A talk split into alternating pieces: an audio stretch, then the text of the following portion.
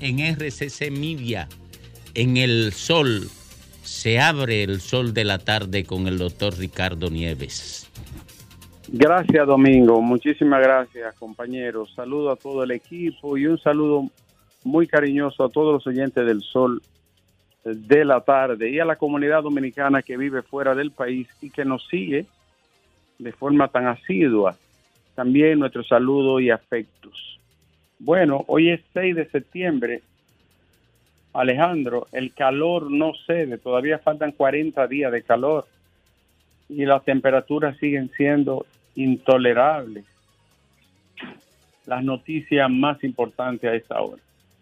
Antes, antes de echar una mirada a los hechos principales de este día, yo quería decir brevemente sobre este suceso tan triste, tan horroroso de Dajabón, que eso no puede quedarse en un hecho que incluso reciba sanción y que ya dos o tres de los integrantes de esa banda han sido eh, enfrentados y aniquilados por la policía.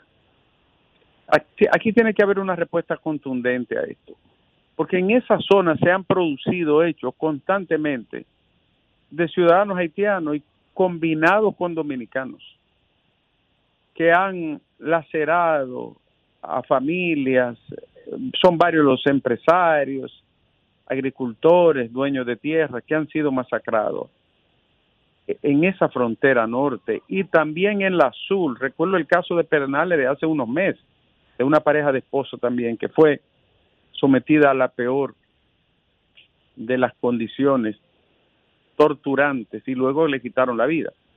Eso tiene, amerita una respuesta ejemplar. Si es necesario militarizar la frontera y establecerlo allí hasta que dure el caos y el desastre de Haití y la inseguridad que tenemos también los dominicanos, pues que se militarice toda esa zona. Pero no puede ser una respuesta de que ya se cerró el caso. El Estado dominicano, el monopolio de la violencia formalizada, de la justicia, del monopolio penal, eh, debe de operar, pero tiene que haber una respuesta ejemplar. Esto ha sido algo desgarrador. Yo estuve hablando hoy con un colega comunicador y un comerciante amigo de la zona y, eh, y me dicen que el robo de, de animales, de caballos, chivos, el sacrificio constante, no hay sosiego en esa zona no hay tranquilidad. Y es la obligación del gobierno dominicano y del Estado Nacional garantizarle tranquilidad, sosiego, seguridad a esa gente que son azotados por bandas como, como esta que la dirigía un dominicano aquí, que ubicaba a las víctimas. Hace solo meses en esa misma zona se produjo un hecho parecido y a esa familia le habían cortado la luz y envenenado los perros. Es una respuesta contundente, ejemplar, que debe de darse. Alejandro, las noticias más importantes. Ahora veámoslas en detalle. Además de decir y preguntarme, como lo hacía esta mañana, ¿por qué los candidatos no hablan de la AFP y de la seguridad social? No lo sé pero, pero no tocan esos temas. Y otra pregunta, Alejandro. Eh, dice el ministro de Educación, Ángel Hernández, ellos creían que el Ministerio de Educación era una gracia de Dios. Cuando él dice eso y, uno lee la, noticia, se da cuenta también de algo que muchos otros ministros debieron de enfrentar. No estoy hablando de los libros que tienen errores, ¿eh? es un adefesio y un bochorno que no debió de ocurrir. Ahora, hay un grupo de gente en este país del sector privado que cree que todo lo que pasa en educación debe de estar santificado por ellos, en el negocio. Y eso ha sido a todos los ministros desde el 4% que lo han asediado. Y esa es la realidad. Y Alejandro, Lee se convertiría en huracán el sábado, llegando a las Antillas Menores. No representa peligro para nosotros, pero pudiera estar por sotavento. Está el fenómeno número 14 del año y se llama Lee, que viene camino del Atlántico. Otra información y es que los haitianos decidieron paralizar la construcción del canal que realizaban en el río Masacre. Me mandaron una foto un amigo y me dio una explicación. Yo no sé cómo iban a subir el agua en un canal, porque donde estaban construyendo esa toma, está una parte baja que yo no sé cómo iban a llevar el agua arriba. Una locura, ¿no? Un disparate además y un, y, un desatino. Que lo, que buscaba era molestar a, al gobierno y a los dominicanos, porque eso no tiene ni siquiera aprobación del, del presidente ni del gobierno de Haití.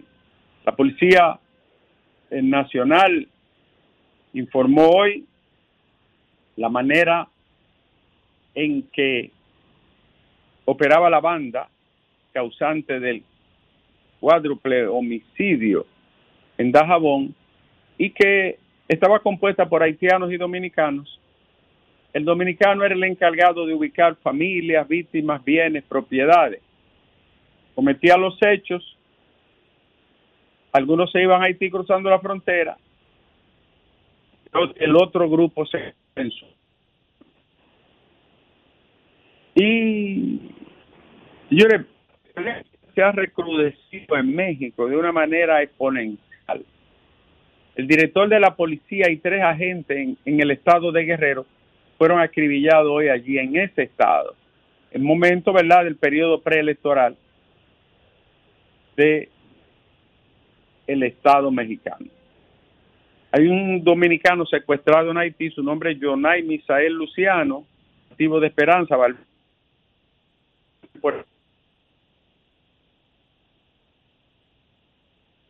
de dinero.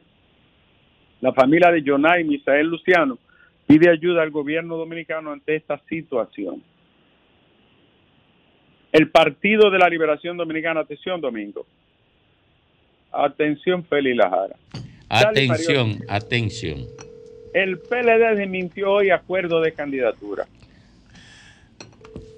No fue Dijo que se van a reunir hoy o mañana para decidir la candidatura del distrito Santiago y otras demarcaciones.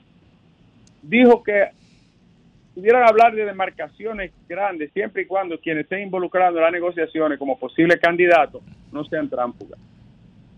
¿Y a quién Pero no sé a quién va dirigido, pero desmintió que se haya dado el encuentro para consensuar el Distrito Nacional y Santiago de la forma como ha sido dado a conocer. O sea, que cuando habla de tránsfuga me refiero, parece que que se, que se refiere, ¿verdad? A uno de los candidatos. Sí, eh, eh, él, mencionó a varios nombres, a Mariotti, a Rafael Paz y a Dionis Sánchez. Ah, lo mencionó. Sí. Eh, estamos tratando de comunicarnos con Mariotti eh, para ver si podemos ampliar esto.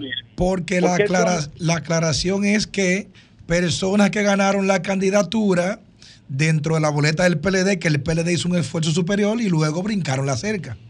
Eso lo entiendo, pero ¿por qué Dionis Sánchez si no está ni siquiera concurriendo ni va a aspirar a No, porque Dionis Sánchez estuvo en la boleta del PLD. Recuerde el comentario que hicimos, eh, eh, doctor que tuvo en la boleta del PLD, igual que, que a pesar de que se dividió, Leonel se llevó y formó su fuerza del pueblo, ellos se quedaron en el PLD y después resultaron electos y se fueron para la fuerza del pueblo.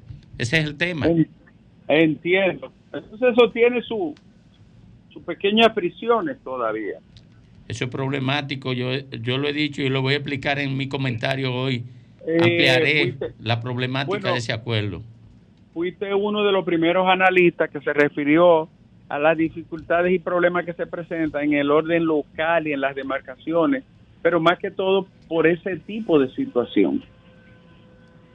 Y nadie visita la playa Los Negros desde que se produjo el derrame de combustible allí por la contaminación de la barcaza en Asua.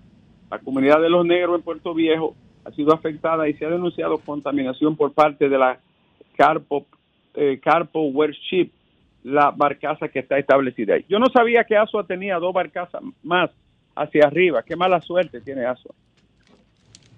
Tiene, tres barcazas en esa zona, según he, he podido enterarme de personas de Asua que dicen que ya no cabía otra y metieron esa en los negros. Es una empresa irresponsable y el gobierno también lo es, porque esta gente no tiene control, ya han producido dos incidentes donde se derrama algún tipo de sustancia o materia contaminante. La Campo Huerchi es una irresponsable y el gobierno también.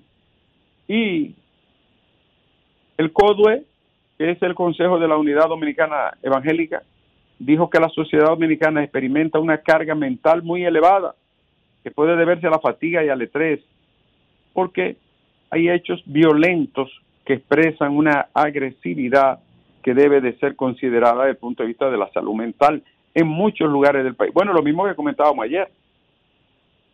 Estoy de acuerdo con mi amigo Feliciano en Custodio, que es el presidente del Consejo Dominicano de la Unidad Evangélica.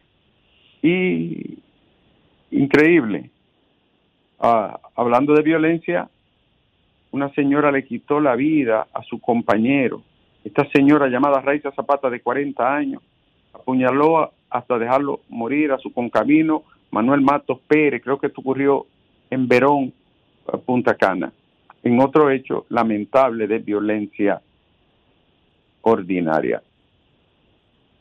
Señores, los fallecidos eh, hoy, en lo que la policía califica de supuesto enfrentamiento, son David Cruz Jiménez, dominicano de 39 años, de la provincia de Jabón, y el ciudadano haitiano Mac, Pie, de 23 años.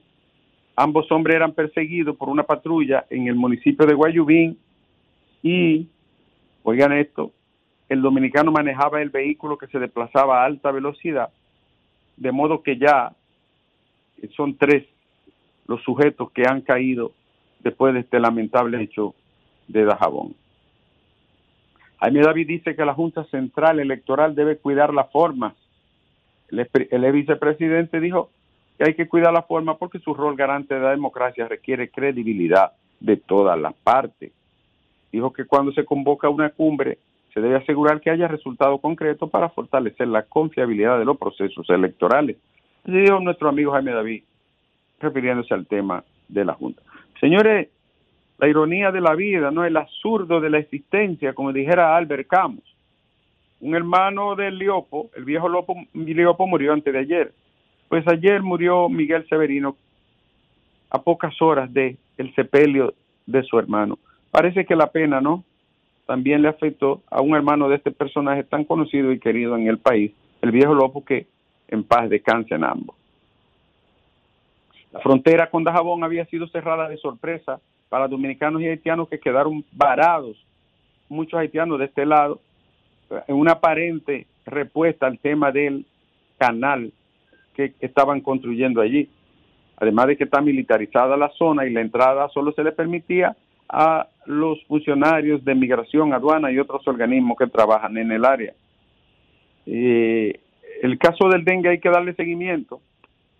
Estamos rondando los 5.000 casos, pero muchos centros hospitalarios públicos y privados están atiborrados de personas. No es el año de más casos. Hoy me enviaron las estadísticas, pero sí de las ocupaciones. Es muy delicado porque hay muchos niños con procesos febriles, sospechosos y también adultos y adultos mayores. Alejandro, esta, no sé si compartirla contigo, será materia de debate. Los muchachos seguro van a hacer el análisis eh, completo. Bueno, pero antes el famoso UVA, que fue puesto en libertad de manera sospechosa en Santiago, líder del narcotráfico en Montecristi y con más de 10 muertos, según le indica la policía y el Ministerio Público, va a ser apresado porque hay una orden que pesa contra él por dos homicidios, uno grabado. Hay, un video donde se ve a él disparándole a una persona. Yo no sé cómo esa jueza puso en libertad a este sujeto. El hecho es que este sujeto, el famoso UBA, que tenía más de 10 años haciendo y deshaciendo en esa zona, eh, eh, se ha emitido una orden de arresto por ese homicidio y otros que le indican.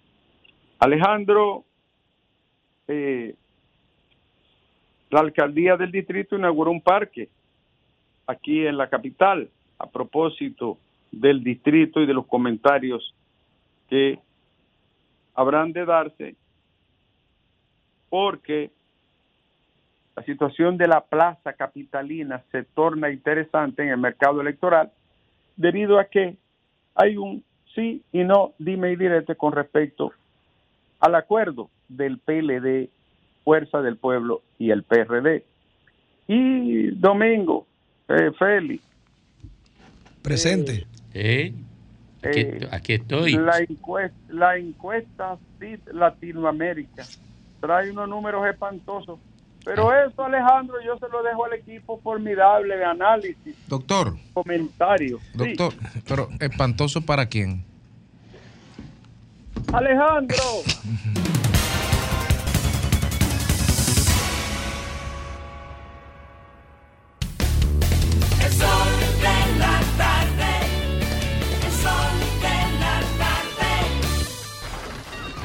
Comunícate 809-540-1065. 1-833-610-1065 desde los Estados Unidos. Sol 106.5, la más interactiva.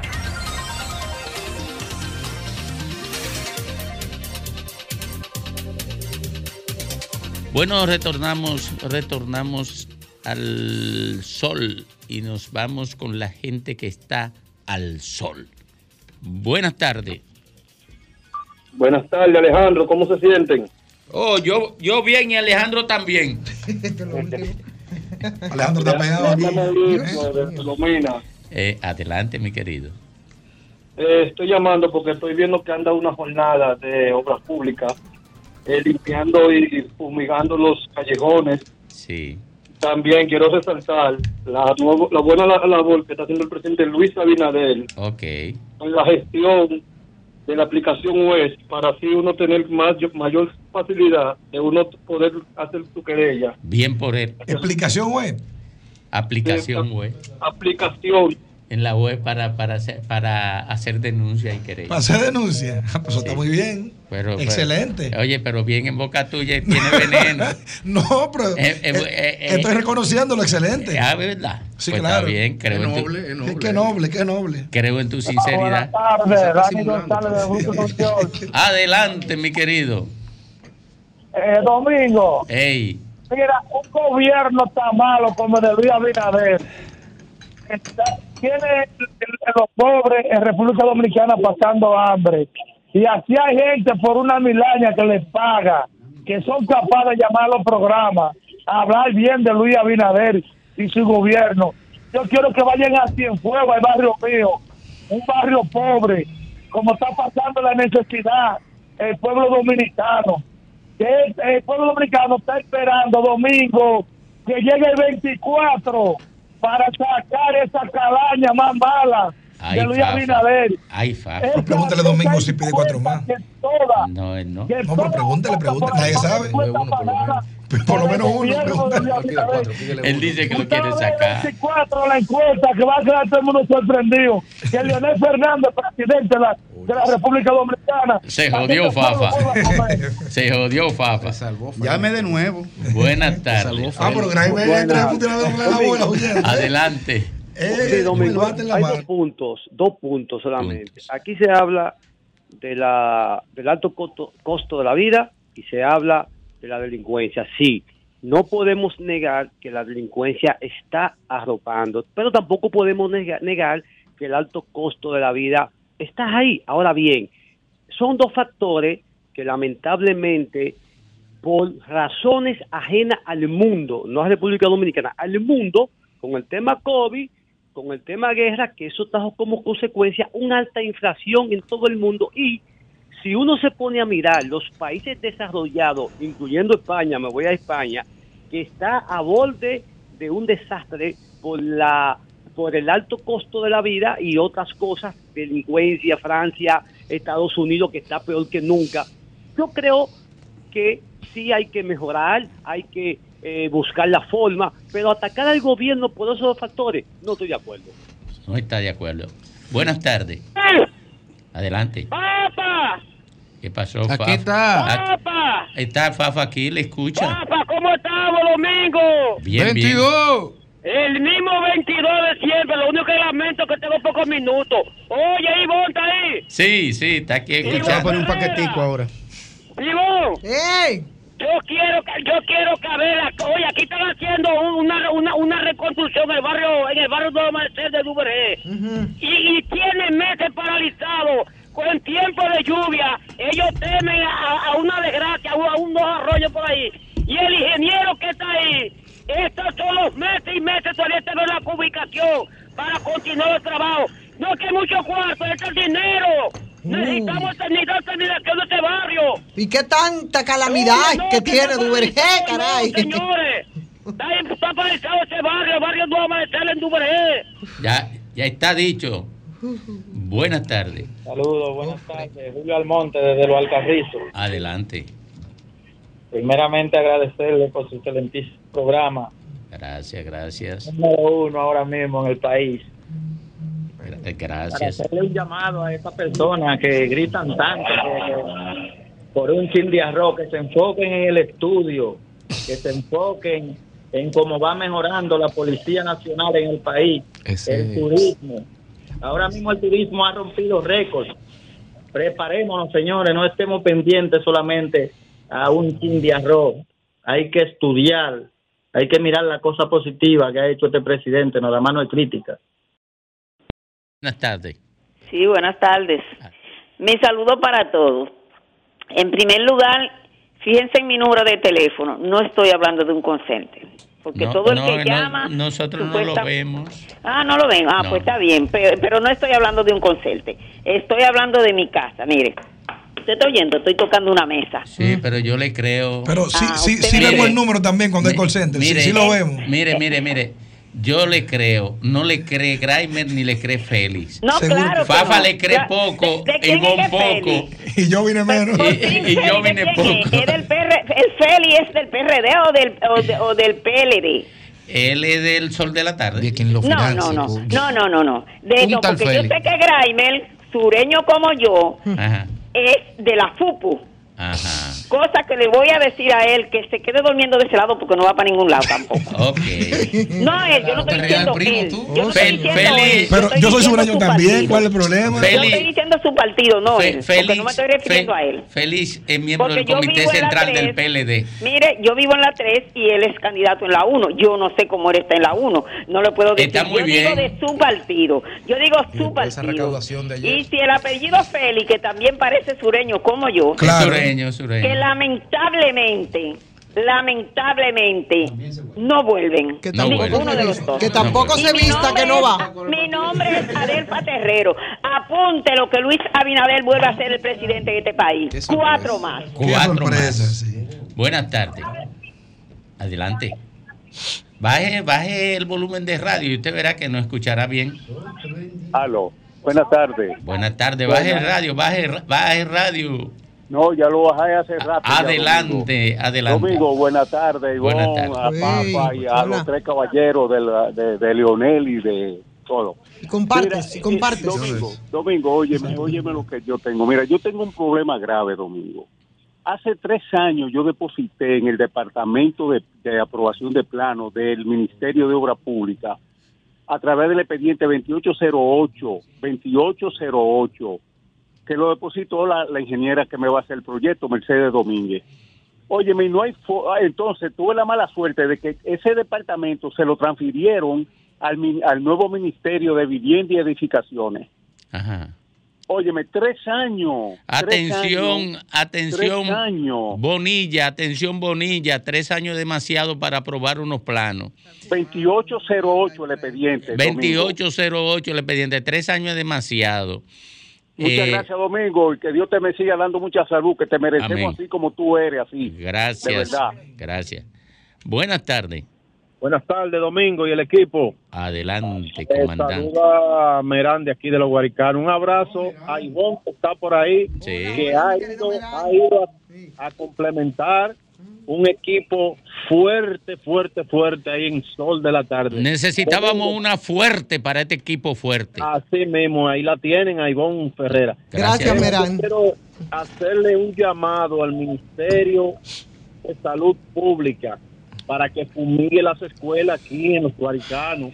Atención, salud pública. y hay mucho dengue, porque por aquí hay mucha cañada, Domingo, por Sí, favor. es verdad, es verdad.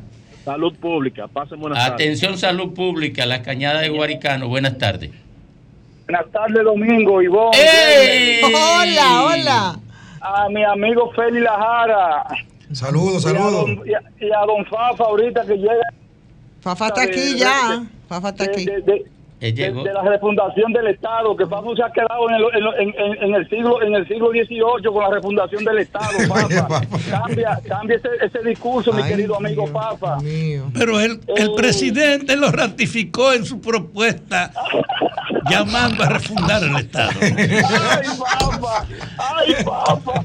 Este partido va a refundar el Estado. Este partido que tiene que ser una justicia independiente y, y- y solamente ha- ha- le ha metido mano con todo lo que yo apoyo que le haya metido mano a todos esos corruptos del PLD. Pero los corruptos del PLD, don papá. Fidel. Así que ustedes piensan reformar, reformar eh, este país. Vamos, cambie ese discurso. Fidel, Dígame, y la dígame. encuesta, dime, Santo Domingo Este. Yo la tengo. No, no, la, la, las eh, eh, las encuestas. Parece sí. que va a ganar la basura. Fidel, yo la, yo la tengo. Voy a hacer anuncio aquí ahora mismo, en breve. En breve viene. Efectivamente, la basura está en primer lugar. Viene el bombazo de Santo Domingo Este en breve. La encuesta calientita. Mira, Feli, cuidado con eso. Calientita. Domingo, dame Sí. mi crédito. Se yo te dio tu plan años. malévolo contra Yo Manuel. tengo tres años denunciando lo que está pasando aquí en Santo Domingo Este. Mira cómo las encuestas hoy me están dando la realidad, Domingo. Sí, y, decirle, y decirle a don jefe, don jefe, yo, y Domingo está ahí de testigo, cuando estaba en el programa en la mañana, cuando iban a meter me, me mostrete de la, de la reforma a la policía, ¿qué yo le dije a, a don jefe, Domingo? No se meten en esa vaina, que vaina se queda mal. Y mira, él, él no sabe ahora cómo hablar de la reforma de la policía, mi amigo eh, Ricardo Nieves. ¿Tú sabes por qué? ¿Por qué? Lo engañaron. Lo engañaron. Como, como dice, como dice, mi- mi- mi- mira, Bye.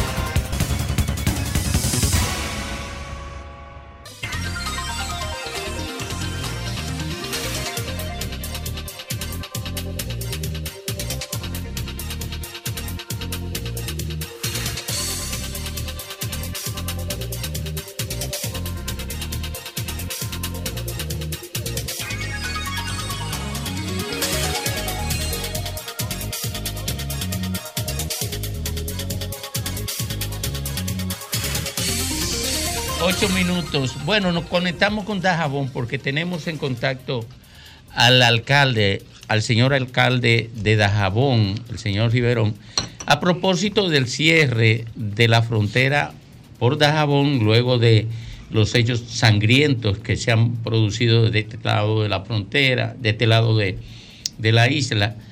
Eh, y queremos conocer cuál es el panorama que se define a partir de esta medida del gobierno central. Domingo, ¿qué le agrego? Se agregan, son dos elementos entonces que se incorporan, porque también está el tema del río, que ahora también mantiene una situación de mucha, de mucha preocupación ahí en la zona. Correcto, sí, así es. Adelante, señor alcalde. Sí, buenas tardes a cada uno de ustedes. Buenas tardes, país, a través de este importante programa. Eh, desde esta mañana eh, conocimos de- del cierre de la frontera. Todo en Dajabón está en calma, eh, excepción de que vemos que hay tanques tanquetas de esas militares que están patrullando algunas calles cerca de la frontera. Eh, pero ya, eh, yo creo que el presidente ha salido como, como el, el rey Salomón con estas con, con estas medidas que ha tomado. Ya los haitianos están tapando el canal, ellos de manera voluntaria, ellos mismos están tapando el canal que, estaban abriendo. Ah, muy buena Entonces, noticia. Sí, sí, así mismo es, ya ellos mismos se, ya se han mandado imágenes de que están tapando ese canal. Tú sabes que el presidente hizo una advertencia con relación a ese tema, pero tú sabes que también hay otros ingredientes, como es el tema de, de- de la matanza que hubo en Aminilla, eh, y entre otras cosas que están pasando aquí en, este, en esta zona fronteriza. Eh, Riverón, se, se veía, se, sup- se dijo que el tema del canal era obra de un empresario, empresario haitiano, una persona privada, que no era una, una, una obra del Estado haitiano, por decirlo de alguna forma. ¿Es así? Esa es la información que nosotros tenemos. De hecho, un ex senador haitiano está involucrado eh, en, en eso. Tú sabes que eh, antes, cuando estaba en vida el, presi- el presidente Moïse. asesinado, Moïse, eh, era que se estaba haciendo esa obra. O sea, el Tenía una finca por ahí. él. Exacto, el- ellos tenían que ver con eso. Eh, a raíz de la muerte, eso se detuvo y fue en estos días que ellos reiniciaron esos trabajos. Y ese canal de, era el mismo de aquella vez. el mismo canal El mismo trazado. vez. ok. El mismo de la vez, sí. Eh, Ajá. Sí. Sí, eh, el Sí. otro asunto, volvemos al caso de, no, de no- ¿cómo se llama? Nominilla. eh, La- la co- Minilla, Minilla. Minilla, La- la- la comunidad y la situación La con las cuatro la personas. Esa masacre que decía ayer el relacionista de la policía, el vocero de la policía, que todavía ellos no pueden decir qué es lo que pasó porque todavía se está en el proceso de investigación. Sin embargo, le escuchamos a usted hablar de que están convocando a todos los alcaldes pedáneos de la zona para ustedes empezar entonces como una especie de patrullaje, yo no sé si armado, que eso se ha, se ha interpretado como si fuese eh, un paramilitarismo. ¿Qué hay de cierto en esto y qué es lo que se mueve? no, no, no, no, hay que hacer una aclaración, porque el, el término que yo utilicé fue un término en el momento de la sangre caliente y la desesperación, hablé de un comando de voluntarios, no es un comando de grupo de voluntarios que quieran salir Armados. a patrullar de, de noche. Bueno, eh, eh, nosotros tenemos armas, pero las armas legales que tenemos, pues no podemos salir con, con, con, con palos ni, ni- ¿Qué tú crees? ¿Y qué se pretende entonces con esta, con esta, con esta iniciativa? Cuidarnos, cuidar nuestro pueblo, pero eso es una, eso es una idea mía, eso es una, eso es una, es algo que yo estoy pidiéndole, porque ya en Manzanillo lo hicieron, en Manzanillo ya están organizados y ellos salen de noche a vigilar sus calles, porque es que aquí en Dajabón, por ejemplo, porque no es haitianos que están cruzando desde Haití, son haitianos que, que, que están conviviendo con nosotros en los pueblos que están haciendo ese tipo de, de, de diablura. Es peor mira, todavía. Nosotros estamos convocando a los alcaldes mañana en el ayuntamiento, a todos los alcaldes pedáneos, pero es para nosotros instruirlo con el tema de, de la regularización de, la- de los extranjeros que llegan a las comunidades, que el alcalde tiene que saber quién es esa persona, quiénes son esas familias que llegan, porque es que usted se le muda al lado una persona que usted no sabe quién es. En estos días vinieron, eh, agarraron uno que tenía como, como 10 muertos en Haití. Debemos, debemos suponer aquí. entonces que ustedes están haciendo esa, esa acción es coordinada con migración o ustedes se están abrogando Claro. entonces unas funciones que no les corresponde. No, no, no, la, no, según eh, nosotros tenemos en el esta- eh, de manera por ley, el ayuntamiento tiene potestad para organizar lo que tiene que ver la seguridad y el ordenamiento de Cuide, su, cuide a la gente de Dajabón, no se lleve de eso, cuide a la gente. Pero no es un asunto de cuidar, es un asunto de lo que es Hay que legal no lo cuidarse, hay que cuidarse. No, no, no, nosotros, según la ley, no, nos faculta, pero nosotros ya invitamos, invitamos a la gente de migración, estamos invitando por esa reunión al coronel de la policía, del Autoridad sobre el ejército, y, y también recuerden que somos el gobierno municipal. también eh, eh, está- Alcalde, para la seguridad. pero esa es una buena iniciativa que debe generalizarse. Hay que integrar a la gente a participar en el esfuerzo colectivo de tratar de que esta crisis no nos ahogue. Claro, claro, nosotros lo creemos y, y el tema, porque usted va a Europa y, y- y los ayuntamientos son los que los que tienen conocimiento de, de dónde está un, un inmigrante y todo eso. Nosotros queremos hacer eso aquí en nuestra comunidad y ojalá que sirva hasta como un plan piloto. Que porque, alcalde. alcalde, eso puede ser peligroso porque yo creo que lo coloca al margen de la ley, pero además, como usted decía, en la efervescencia y la calentura. Peligroso es que maten la familia. Eso sí es Perdón, peligroso. Ga- Grimer, Asuma, Riverón, Ah, asuma eso. Perdón, Grimer, me permite. Sí, sí, le Entonces, permito. en esa calentura de sangre que usted decía que ayer lo arropó y que por eso usted dijo que salían ah, armados y eso puede entonces también suceder con la gente. Y si a ustedes se le da una situación de Iván, de control, no se puede estimular Iván, eso Iván, a través de los medios. Es que se, es que se está es que se está ligando una cosa con la otra. Ah, bueno, Eh, yo hablé de un grupo de voluntarios, mencioné la palabra comando, pero es un grupo de voluntarios que no se ha formado, es una propuesta del alcalde. Ahora, yo estoy proponiendo como alcalde que a todos los alcaldes pedáneos deben tener un control de la Eso sí, población que tienen eso en cada sí, comunidad. eso es otra No, yo, yo, ¿Me yo, entiendes? yo le agrego algo a eso, Riverón. sí, Oiga, pero le, eso es distinto, le ¿eh? agrego algo a eso, Riverón, y tómelo como una sugerencia si es factible. Convóquese usted como el principal líder de los alcaldes fronterizos es usted, porque usted lleva una voz cantante en los procesos inmediatamente dando respuesta. Convoque usted a, la, a una especie de cónclave de los alcaldes fronterizos. Eso es lo que él va a hacer. Ah, que no lo Pues escuché. eso es lo que esa está diciendo, Ah, por que estar no lo escuché, discutiendo conmigo. Por estar No lo atento- a lo que Mira yo estoy diciendo. Tú estás más atento a lo que yo le estoy preguntando que lo que dice Riverón. Riverón, eh, no, Por listín- eso que insiste un El es para- listín- es para los alcaldes pedáneos, estos son alcaldes pedáneos de mi municipio. Ahora lo que tú No, no, estás no, fronterizo, fronterizo. la provincia completa. No, no, no, no, perdóname, Riverón. Estoy hablando de todas las, las alcaldías fronterizas deberían hacer un encuentro conjunto. Todas. La mancomunidad, por Una especie de mancomunidad de, de, de, de sindicaturas fronterizas, de alcaldías fronterizas. Sí, estoy de acuerdo, estoy de acuerdo. Convoque. Primero, me- eh, sé que no es tu jurisdicción porque es en Aminilla, pero algunos al- señalaba el listín diario, algunos comunitarios decían, cito, le vamos a dar un plazo de una semana a esos haitianos para que se vayan de la comunidad. ¿Hasta qué punto esa efervescencia que bien señalaba podría dar lugar a y que se vayan de la comunidad? Y si en una semana ellos no cooperan y se van, los vamos a sacar a las malas. Mira, eh, realmente, realmente yo no estoy de acuerdo con ese tipo de, de- de acción. No estoy de acuerdo. Yo lo que estoy, yo lo, yo como alcalde y todo el mundo sabe la posición mía es que se regularice la estadía de, de, ese de ese emigrante, de ese extranjero en esa comunidad.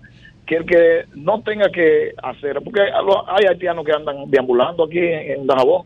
Entonces, ¿qué usted busca? Si usted no trabaja, si usted no hace nada, ¿qué, qué busca aquí? Y otra cosa también, de un pueblo a otro se movilizan también los delincuentes, porque son delincuentes que muchas veces están ligados con bandas con, con bandas dominicanas, eh, ¿me entiendes? Porque son bandas dominico-haitianas muchas veces las que cometen este tipo, porque ahí en Amenilla no es la primera vez que matan hoy. Sí, hace un mes pasó ya. eso, claro.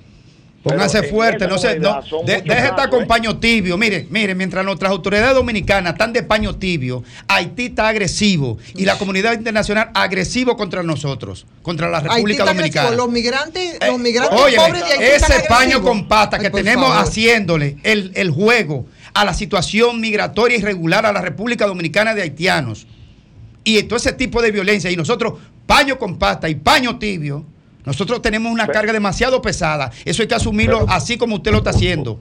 Ustedes conocen la posición mía, desde cuándo yo estoy luchando con esto. Ya Oh, yo, yo- ¿Qué tanto lo paño tibio? alcaldes, Lo de todos los alcaldes, ya yo soy informé a, a Chubasque, yo le dije lo de todos los alcaldes de la provincia de Jabón, que necesitamos una reunión con, con- porque necesitamos apoyo también.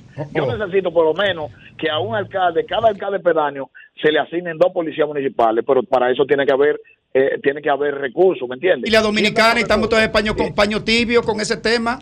Oh, Interior y policía tienen que darnos esos recursos para esos policías municipales que pensamos poner en cada comunidad con ese alcalde. Muy, muy bien. Gracias, Riverón. Gracias, Riverón, por, Gracias a ustedes. por responder nuestras preguntas. Eh, entonces, eh, eh, Graimer está insistiendo en manos duras Eh, Tenemos décadas, Domingo, nosotros de paño tibio con el tema haitiano. No, no, no, no. ¿eh? Ese chantaje yo no lo acepto ya. Ese Décadas.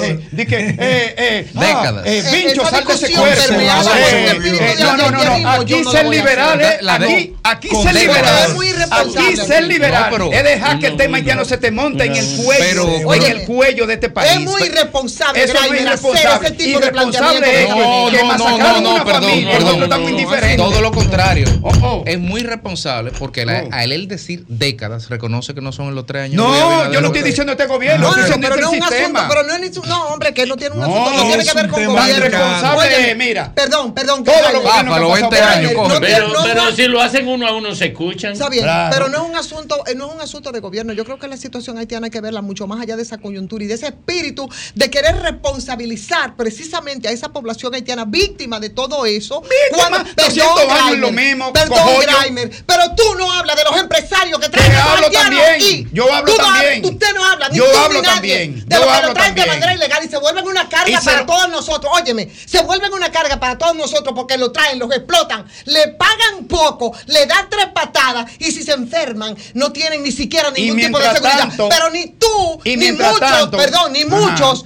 que permeados en es- con ese planteamiento, Sí. solo dicen los haitianos migrantes, igual que los Sí. dominicanos migrantes dispersos por el mundo. no es lo Estamos mismo, de espérese, acuerdo que el espérese, no es óyeme, lo mismo. espérate, y termino. Estamos de acuerdo que es un problema, pero es el mismo problema que hay ahora mismo con el tema de la migración, que es a escala planetaria y de lo que los dominicanos también son. A Entonces, escala planetaria el este el cohete. Oye lo que te voy a el decir. planteamiento no A es contra los pueblos no, a escala planetaria este cohete. Y ya terminé. Óyeme, óyeme, óyeme por qué. Nosotros estamos atados como siamés eh, de material. Es muy material cómodo. para siempre. Oye, oye, oye. Así es muy oye, cómodo. oye. A Ah, pero- matarla, pero yo te dejé parturienta, hablar. y mándenla para Yo te dejé hablar. Así es yo te dejé cómodo, hablar. ¿verdad? Yo te dejé hablar. Mientras tanto, este país tiene una A carga duras de la penas. población, una carga migratoria de la población más pobre de todo el continente, utilizando el, el presupuesto Compartimos sanitario. la isla, o utilizando la el- compartimos todo. y que la carga no pesa. Pero y es verdad que no pero pesa. no hay que Pero compartir el cojollo, derecho a joderse, bueno, pero, te- tenemos que pasarle la Ah, lengua ¿y qué ustedes por, donde es, a la diplomacia haitiana que Porque no es tiene muy esa bueno acreditada. también Oye. estar hablando a través de los medios, pero Per- a la hora de la hora, yo estoy segura que muchos de los que permeados con ese haitianismo. Per- ¿Qué Yo estoy diciendo Yo lo y- que soy y lo estoy- dominicano. y lo estoy diciendo respecto a los pobres, haitianos. dos. Miren, señores. pero tenemos ese- orden. Ese yunque montado en el lomo. Déjame- perdóneme, Fafa. Tenemos ese yunque montado en el lomo del pueblo dominicano. Aguántate. Señores, hay que ver con más tranquilidad. Aguante, te dijo Fafa. Con perdón. Hay que ver el conflicto con toda la dimensión. Aquí, a pesar de los problemas que nos crea la comunidad haitiana, hay que reconocer dos cosas. Es la base de la agricultura y es la base de la construcción. Porque hemos- hemos Con meter eso perdón, así. Con perdón. Lo que yo quiero decirle es que la relación con ausencia de control ha fomentado el hecho de la creación de recursos productivos en la República Dominicana. Y en el otro orden hay un fondo que es la corrupción del propio nivel de control de la frontera. En la frontera Ah, no se hay un plantea, nivel ¿no? de participación y de degradación de toda la frontera. Tú el que está en esta cabina. Pero eso no se perdón. ve. Fafa, tú el que está en esta cabina. Vive en un apartamento. Oye, Oye, eso- bien, Fafa, espérate. pero- Tú el que está en esta cabina. pero acá. Mira, vivimos en un apartamento. Vivimos en un apartamento. Tenemos seguro. Oye, oye, Fafa. Todo el que está en esta cabina sentado tiene un apartamento. Tiene seguro, tiene su vehículo, algunos tienen chofer, vamos a clínica privada, no nos montamos en el transporte público, no vamos a un hospital, nuestras hijas y nuestras madres no paren. Es la clase de abajo que está conviviendo con la miseria y con la falta de servicios, Aguántate. compartiendo con la migración haitiana al más alto nivel. óyeme, No, no, no, no, ¿y qué con tú planteas? perdón, con Solución. perdón. ¿Qué tú planteas? Corrupción que Pero viene de- acá, esta vaina de ustedes Que dos. sí, sí, de Que que No, no, de no, los no que yo Es de nosotros dos. Y usted también. Respeten los rangos. Fafa, El adelante. tema haitiano. Cuando uno en un programa como este, que tiene un concurso público notable, se produce este tipo, estamos alimentando una masiva conducta irregular de la gente que nos escucha. Pero si sobre ese tema ni siquiera en el programa se entienden, es decir, estamos fomentando el espíritu irracional que está en desarrollo. Aquí hay un desafío con el problema haitiano. Primero, de verdad, hay que hacer un esfuerzo por transformar la frontera. Y yo insisto que los guardias hay que facilitarles su ingreso suficiente para que no negocien, porque en la frontera todo predomina a base del intercambio favorable de las autoridades. Es un centro de profunda corrupción. Y desde ese tipo nosotros no podemos poner los ojos solo en el infeliz que está aquí de Haití.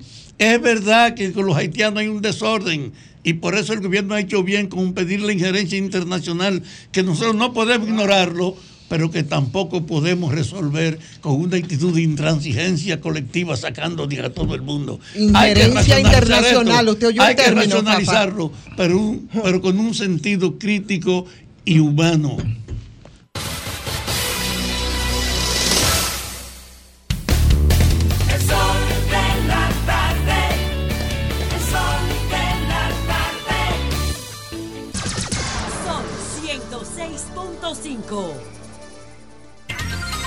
Elías Báez, precandidato a alcalde por Santo Domingo Este en la plataforma política del Partido Revolucionario Moderno. Pero antes, antes, miren, esto que le va a presentar Jovine, eh, interesante, porque es mascondiano, eh, es es una expresión de, de, de la actividad delictiva, de la lucha, de la... De la irracionalidad. Eh, la irracionalidad del delito. Exacto, gracias, gracias. Vamos a ver esto. que le va a Efectivamente, en un video que subió el nuevo diario hace apenas 30 minutos, que lo vamos a proyectar ahora mismo, vemos un- cuando están apresando a una persona en Valverde, vemos que la policía lo va llevando, está esposado con las manos detrás esposadas, Está preso. está preso, lo van a llevar al vehículo, de repente se le zafa Oh. y se tira y se da a la escapada al Eh, canal. esposado. Esposado. No, no, no, no. Entonces no. él se tira a un canal eh, con las manos detrás en las espaldas ¿Está esposado para escapar. Sí, la policía lo sacó del canal. Hay otro video que ya está circulando en WhatsApp donde se ve los policías que se tiran al canal y él trata de huir esposado con las manos detrás. O sea, las posibilidades de ahogarse eran extremadamente altas si no hubiera sido por la no rápida intervención es que de la no le había policía. pasado el efecto todavía. Bueno, bueno, vámonos con, con Elías Báez, eh, legislador, es ex eh, Ministerio No Público y muy, muy activo, muy activo como político en las redes, en los medios de comunicación. Bienvenido, Elías. Gracias, Domingo. Un placer para este gran elenco del Sol de la Tarde. Para mí, un placer estar aquí. Eh, cuéntanos por qué esto es abierta. Esto es una pregunta abierta. ¿Por qué Elías Báez, alcalde de Santo Domingo Este? Oeste. Oeste. Herrera. Oeste. Sí, oeste, perdón, perdón. Oeste, Te oeste. presenté a- ahorita Sí. bien. A oeste, oeste, oeste. Eh, mira, eh, Santo Domingo Oeste necesita una transformación en la manera de gobernar, es lo primero, porque ha sido un municipio que tiene 22 años de creado y se ha quedado rezagado en el desarrollo. Se ha basado los alcaldes que hemos tenido en el clientelismo político, en las dádivas, eh, y no se han eh, hecho las transformaciones que, que- que necesita la seguridad, la limpieza, el bienestar a la gente, las ayudas sociales, el presupuesto participativo, el 4% a género y juventud que establece la ley. O sea, nada de eso se ha cumplido y por ello eh, nosotros entendemos que este municipio necesita que alguien lo rescate. Pero es un desafío grande, Elías. ¿Qué extensión, cuántos sectores tiene? O sea, la magnitud de, de la envergadura de, de gestionar una... Bueno, es el quinto más grande del país, Santo Domingo Oeste. ¿Cómo? Sí. Y tiene veinte y pico de sectores y ciento y pico de barrios. Es grandísimo Santo Domingo. Y ha crecido en el desorden. Porque ha crecido en eh, los, a las autoridades que hemos tenido han dejado que se tomen las áreas verdes, que construyan donde sea. Tú vas y, eh, caminando por la acera y te encuentras con una banca encima de la acera y tienes que tirarte a las calles, o sea, un desorden total. Elías, pero, pero está, ha estado en manos del PRM prácticamente casi unos 20 años. Del municipio. PRD. Bueno, PRD, PRM, que para, para, para lo que aplica es lo mismo. Inclusive el alcalde está con ustedes ahora. Sí, está ahí. Pero y, no- di- y él pero- dice que va a ser el pero, candidato. pero, eh, eh, Luis dijo que no debemos mirar atrás. No, no creo que, que los municipios ni los militantes del PRM van a volver hacia atrás al pasado. Tenemos que mirar hacia el futuro, que es lo que representa, representa nuestro proyecto. El desafío en la actualidad no es la memoria. Hay que tener como referencia lo que pasa, qué es lo que uno ha heredado, pero el desafío en la actualidad. ¿Qué hacer para... Yo he estado en la zona y digo, ¿qué hacer para ver todo el deterioro que tiene ese municipio? Toda la precariedad con la que se desenvuelve. Ahí hace falta un candidato con visión de lo que debe hacerse para restaurar el poder que no tiene ese municipio. No tiene autoridad, es lo primero. Lo primero es que allá no hay autoridad. Por eso nosotros tenemos lo que es la policía municipal. Incluso introducimos un proyecto de ley para que la policía municipal a nivel del país se cree como policía preventiva del delito. Pero nosotros lo vamos a implementar porque la ley 176 prevé la policía municipal para cuidar el patrimonio de, eh, de la alcaldía, los parques y demás, pero también si tú patrullas con, con policías, eh, puedes asegurar la seguridad. E iluminar las calles, que también es parte de la seguridad. Felipe, me comparte la problemática, mencionaste eh, las áreas verdes, mencionaste el ordenamiento territorial, el tema de las bancas en la, en la acera u otros negocios, pero ¿cuáles son los ejes fundamentales que serían los de tu propuesta a la alcaldía? Mis tres ejes fundamentales son, primero, bienestar. El bienestar entraña eh, llevarle a la gente servicio, llámese iluminación de las calles, llámese un consultorio médico donde la gente puedan ir a chequearse, a adquirir medicina a través del ayuntamiento. Llámese eh, canchas para los jóvenes, eh, becas universitarias, ayuda a las madres eh, solteras. Eso es la limpieza. Allá tenemos que lo mismo que pasó, pasó en Santo Domingo Este, las mafias de las compañías de la basura, que tú le pagas el dinero y no te recogen la basura. Allá hay que limpiar, allá hay que buscar nueva flotilla de camiones con un sistema GPS para que la gente sepa cuándo le toca a cada sector, cuándo va el camión, a qué hora, con un calendario y que sea de noche que se recoja para eh, eh, mermar el tránsito, la- los tapones en los tránsitos y la seguridad. Nuestro eje de seguridad es iluminar las calles y la policía municipal preventiva y que la misma policía sirva para agilizar el tránsito, una policía municipal en el gobierno municipal que nosotros Elías, ¿y cuál es tu opinión entonces de la actual gestión de Andújar? Bueno, eh, Usted se puede reservar si usted quiere, tiene derecho al silencio. Él, él ha hecho. No, él habla, él habla, él habla. Él tira él- para adelante. Él ha No. hecho su trabajo de acuerdo a su eh, programa que tuvo como, como candidato a alcalde. Pues ahora nosotros estamos vendiendo nuestro programa. Si tú le fueras a poner una calificación del 1 al 10, ¿cuánto le dieras? No, yo me concentro en lo mío, yo no sé lo de él, yo me concentro en lo mío. Yo, yo sé que el municipio me necesita y que Tú te debemos de concentras ser en lo tuyo, tú nada más lo quieres sacar de ahí. Bueno, yo, yo entiendo que la gente, como esto es democracia y va a ser una primaria interna de nuestro partido, si él lo ha hecho bien, la gente va a votar por él. Y si no lo ha hecho bien, pues votará por mí. Pero este te Ahí lo va- un, vamos tú a hablas de un programa con tres proyectos de participación, que es de lo que carecen Así todas las entidades de gobierno, Así de es. una visión que se socialice y que se lleve a cabo. Así es. En ese orden que una ventaja y ahí. que es factible. O sea, yo no te estoy diciendo cosas vendiendo sueños, sino son cosas que son factibles. Además, ese municipio recibe casi 80 millones de pesos mensuales, que también tie- tiene recursos, además de lo que se puede recaudar, porque allá no hay eh, una visión de, de recaudar ni de servicio. Y la gente, si tú no le das servicio, pues no te paga los ¿No se recoge la basura ya entonces? Date una vuelta por allá. No, sí, pero, pero dímelo porque yo no vivo No, allá. yo, yo lo traduzco, Sí, pero- yo lo, pero- lo traduzco. Él dijo que no con una mueca. No, pero que, me- pero que me lo diga y que lo Es- es explique. mejorable el servicio, Inclusive, es mira, mejorable. Elías, es bueno que tú lo expliques. Oye, ¿por qué? Porque el tema de la basura en municipios tan grandes como ese es un problema. Uno es prioritario. Entonces, si no hay una recogida de basura, sería bueno que tú lo explicaras y que dijeras qué plan tiene para recoger la basura. Pero Puntualmente. yo lo acabo de decir. Sí, pero está bien. El plan pero- limpieza, nueva flotilla, hacer una licitación para contratar una nueva compañía con camiones nuevos, porque déjame decirte que los camiones actuales tienen 22 años. El mismo tiempo de creado el municipio son los mismos camiones. Entonces, un camión de 22 años sale a la esquina y a la otra esquina tú lo ves dañado, porque no sirven. Entonces, eh, nosotros vamos a hacer una licitación para una nueva compañía con camiones grandes y pequeños y con usando la tecnología, el GPS para que la gente sepa El método de calendario elección. de cuándo El le método de elección, ¿cómo es? Será primaria con, con padrón cerrado. Y, y un, y un cuartel al lado de la policía. ¿eh? ¿Eh? ¿Eh? No, en serio.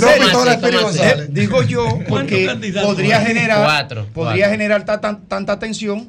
¿Cómo van a llevar el proceso de una primaria interna? No, es la Junta que lo va a administrar. Guido lo dijo. Sí, El- la- Elías, eh, y, y el tema de la eventual alianza entre el PLD y la Fuerza del Pueblo, ¿cómo, cómo tú visualizas el impacto de eso en el territorio, o sea, en Santo Domingo Sí. Oeste? Eh, bueno, indudablemente que si ellos se unen, eh, van a pelear con más aguerrido, ¿verdad? Porque separado, ustedes saben que las tropas divididas, el, el otro que está unido tiene ventaja. Eh, lógicamente, nosotros, siendo, si somos el candidato, ganamos las elecciones. El PRM tiene que asegurar que sea una nueva cara que lleven como candidato, porque si no, perdemos las elecciones. ¿Quiénes son los otros candidatos que compiten contigo? Está José Moya, está Francisco Peña, que fue alcalde 18 años con el hijo, y está el actual alcalde y Elías Báez. ¿Usted Eh, qué opina? eh, eh, Fafa, ¿a quién tú apoyas? A la novedad. ¿Quién es la, ¿Quién es la novedad? ¿Quién es la, Elías Báez? no están vinculados en la práctica. No, no, no, espérate, espérate, Fafa. No me voy a contestar la pregunta. ¿Tú apoyas a Elías Báez? Claro que sí, porque es la novedad. Vámonos.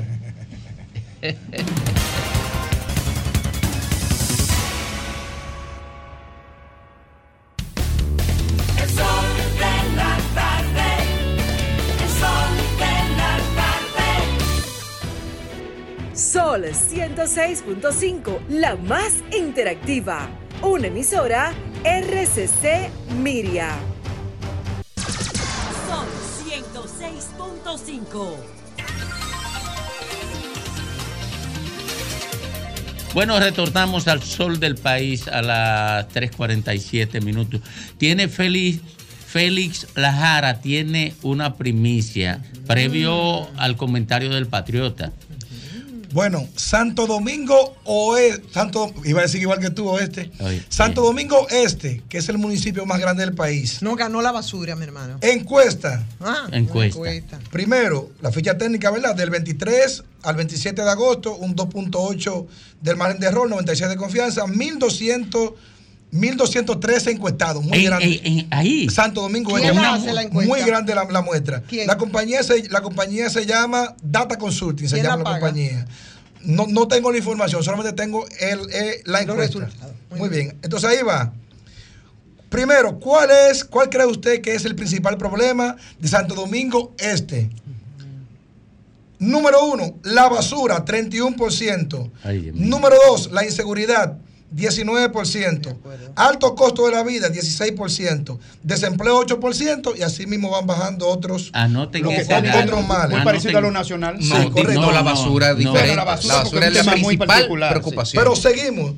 ¿Qué tan satisfecho se encuentra con la recogida de la basura de Santo Domingo Este?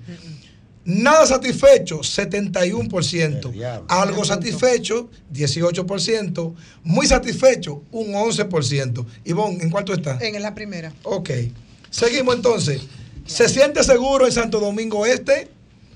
Nada seguro, 69%. Madre santa. Algo seguro, 21%. Y muy seguro, un 10%. Vamos entonces a pasar al tema político, ¿verdad? Para que podamos Vamos, pasar con el vamos, vamos. patriota. ¿Quiénes están arriba? Vamos Vamos con el tema político. No, vamos con el tema político. Pero rápido, que no tenemos un, tiempo. Un momentico, un momentico. Dentro del PRM primero. Escenario interno PRM, candidatura a alcalde. Si las elecciones Date- fueran date hoy, los tres primeros. ¿por quién votara? Manuel Jiménez, 32%, dentro del PRM. Manuel Jiménez, 32%. Adam Peguero, 26%. oh. Mérido Torres, Jefe de la estru- 20%. el jefe de la estructura. Dio Astacio, 10%. ¿Qué pasa ahí? Ah, bueno, eso es lo que dice la encuesta. ¿Es el jefe de la estructura o él fue el que pagó la encuesta? Una. Escenario, simpatía por partidos políticos. PRM, 33%. PLD, 31%. Fuerza del Pueblo, 19%. Creo que tiene un chismado. Vamos entonces, vamos entonces 14 el número de la a la general con los cabezas de cada partido. Si las elecciones fueran hoy, ¿por quién votara usted a la alcaldía? Votaría en todo caso. Luis Alberto, PLD, 49%. Manuel Jiménez, PRM, 25%. Julio Romero, Fuerza del Pueblo, un 3%. Ahí Déjame está la información. No, no, no, pero espérate, porque ahí, ahí solamente hay dos candidatos definidos, Julio Romero y José Alberto. Eh, Manuel Jiménez tendrían que medirlos entonces a todos los que aspiran. Sí, no. ¿Entiendes? Están todos los escenarios Porque, medidos. Eh, aquí están Porque Manuel todavía no es el Sí, candidato a la alcaldía, aquí están- ni lo es Adam, ni lo es Dio, o sea que eso, olvídate. Ahí están Ahí todos los escenarios no, medidos con cada uno de los candidatos. No, no, Ahí están medidos todos los candidatos. Lo que pasa Abinader no es es candidato y lo están midiendo también. Sí, pero escuchen, ahí están medidos todos los candidatos individuales. Saco solamente el de Manuel Jiménez, como él gana la encuesta dentro del Claro. PRM. El que tiene mayor votación. Saco entonces a Manuel Jiménez y leo la- el posicionamiento frente a otros partidos políticos. Bueno. Pero ahí está la información de Santo Domingo Este. Bueno, nos vamos con el Patriota, con don Rafael Fafa Taveras a las 3.50 minutos en el sol del país. Primero, déjame decirte que con relación a esa información, no creo en esa encuesta. Porque hay una debilidad ahora, es promocionando a la gente lo que le conviene. Y estamos en un momento donde la conciencia política evoluciona hacia un desafío entre lo que se hereda y lo que se quiere.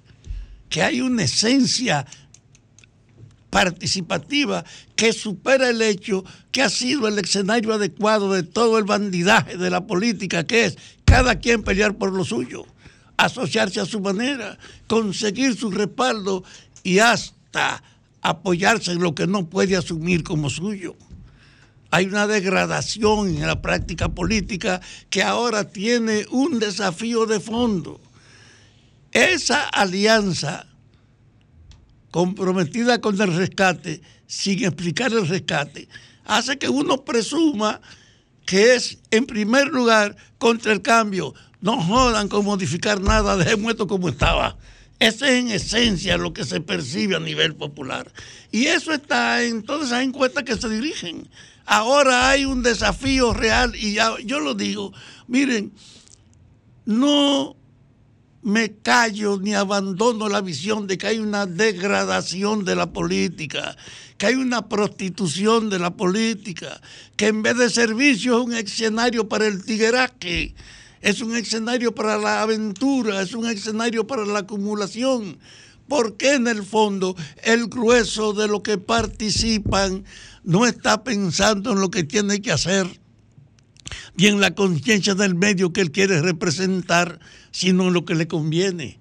Y que ahora con el planteo de que hay una alternativa del cambio, hay una alternativa que ofrece cambiar, que tiene un antecedente, fue con una plataforma del cambio que viene, que Abinader ganó, pero él no pudo cuando llegó concentrarse en cumplir su oferta, porque se encontró con el impacto del virus y dos con el impacto de la guerra de Ucrania y Rusia y tuvo que dedicarse solo parcialmente en su compromiso del cambio. Ahora él pretende seguir y sí tiene la base para decirle a la gente, yo vine para impulsar el cambio con el que me comprometí, no solo en el orden, sino sobre todo en el hecho del robo público, de la corrupción, de la impunidad, del relajo que ha sido la política hay un desafío para rehacer las prácticas. Y entonces cuando tú reduces la vida a los conflictos municipales, tú no puedes pasar por alto que ahí es donde mejor se expresa el hecho de la degradación, porque cada quien lo que está pensando es en lo suyo. La política debe ser un proyecto con lo que tú socialices la visión de tu compromiso. Y esa es la ventaja que tiene el gobierno, que tiene un compromiso del cambio que viene, que él apenas tocó, que sigue siendo actual y que el presidente tiene que comprometerse a impulsarlo y a que no le vacile ninguna de las fuerzas que están a su lado, a que tenga el interés y el coraje efectivamente de enfrentar la corrupción, de enfrentar la impunidad, y sobre esa vaina asegurar que el dinero público se maneje pensando en el destino de apuntar hacia problemas. Y esas no son cosas que están en la cabeza de los que viven criticando a este o aquel. Hay una carencia que yo creo que ahora mismo, ahora mismo nos tiene que empujar a todos a preguntarle cómo hicimos con este joven que estaba aquí, qué es la idea que tú tienes, cómo tú puedes conducir. Y yo le digo también por eso a los aliados que se han unido para enfrentarse a la continuidad del poder en manos de Abinader, yo quiero decirle, ¿y cómo ustedes pueden explicar su práctica de ayer? ¿Cómo pueden sacar el cuerpo a que no pueden ignorar que es verdad que hay que acabar con la corrupción?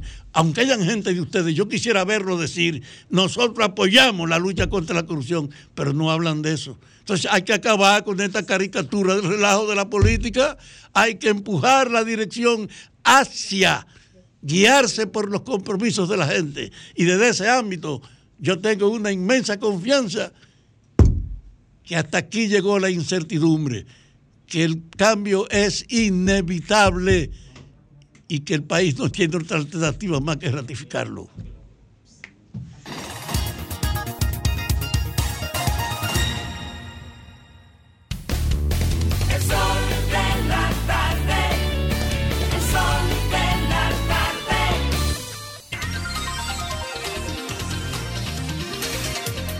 Bueno, retornamos al sol de la tarde a las 4, 2 minutos cuando presentamos a las a la, la, la, la reina del sol, a la reina del sol. Ven acá, es que yo me pongo nervioso cuando voy a presentar. Me voy a Ahora pre- cualquiera. Cualquiera. Cualquiera. Ah, está validando. Cualquiera se pone nervioso cuando presenta a Ivonne Ferreras. Lo dice Félix Lajara. Y yo estoy de acuerdo. Ay, Dios mío, muchísimas gracias, mis queridos compañeros. Saludos a la República Dominicana desde este sol de la tarde, que es el sol del país. Me remonto al año pasado, eh, exactamente al 30 de marzo de 2022, cuando se produjo la muerte de un matrimonio por una supuesta confusión en un tiroteo. eh, eh, producida por agentes de la Policía Dominicana, Policía Nacional Dominicana, cuando circulaban en un vehículo ahí por el municipio de Villa Altagracia, en San Cristóbal, eh, que generó tanta indignación y el tema trascendió de una manera increíble a través de los medios de comunicación, porque imagínense ustedes, eh, todo estaba muy confuso y que el hecho de que lo produjera una patrulla de la policía, bueno, pues creó mucha, mucha más preocupación. Estas dos personas, eh, que fueron una pareja de pastores, regresaban a su casa, eh, aquí a Santo Domingo, después de haber asistido a un culto evangélico en Monao. Y bueno, las investigaciones se produjeron y al final se, de- se determinó lo que se dijo en ese momento, yo creo que generó más confusión o más dudas que, que claridad.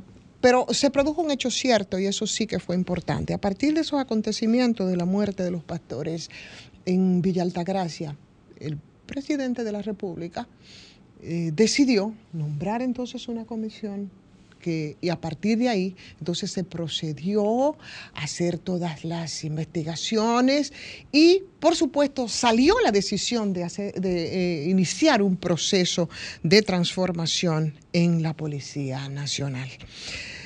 Eh, cuando el presidente Luis Abinader eh, también decidió realizar las reuniones que cada lunes se producen en la, en la sede de la policía, que aunque no era nuevo, porque en algún momento esto había ocurrido, aunque no con la asiduidad como lo, la periodicidad como lo están haciendo todos los lunes, fue precisamente por denuncias de vínculos de policías con bandas. Era la denuncia en el momento.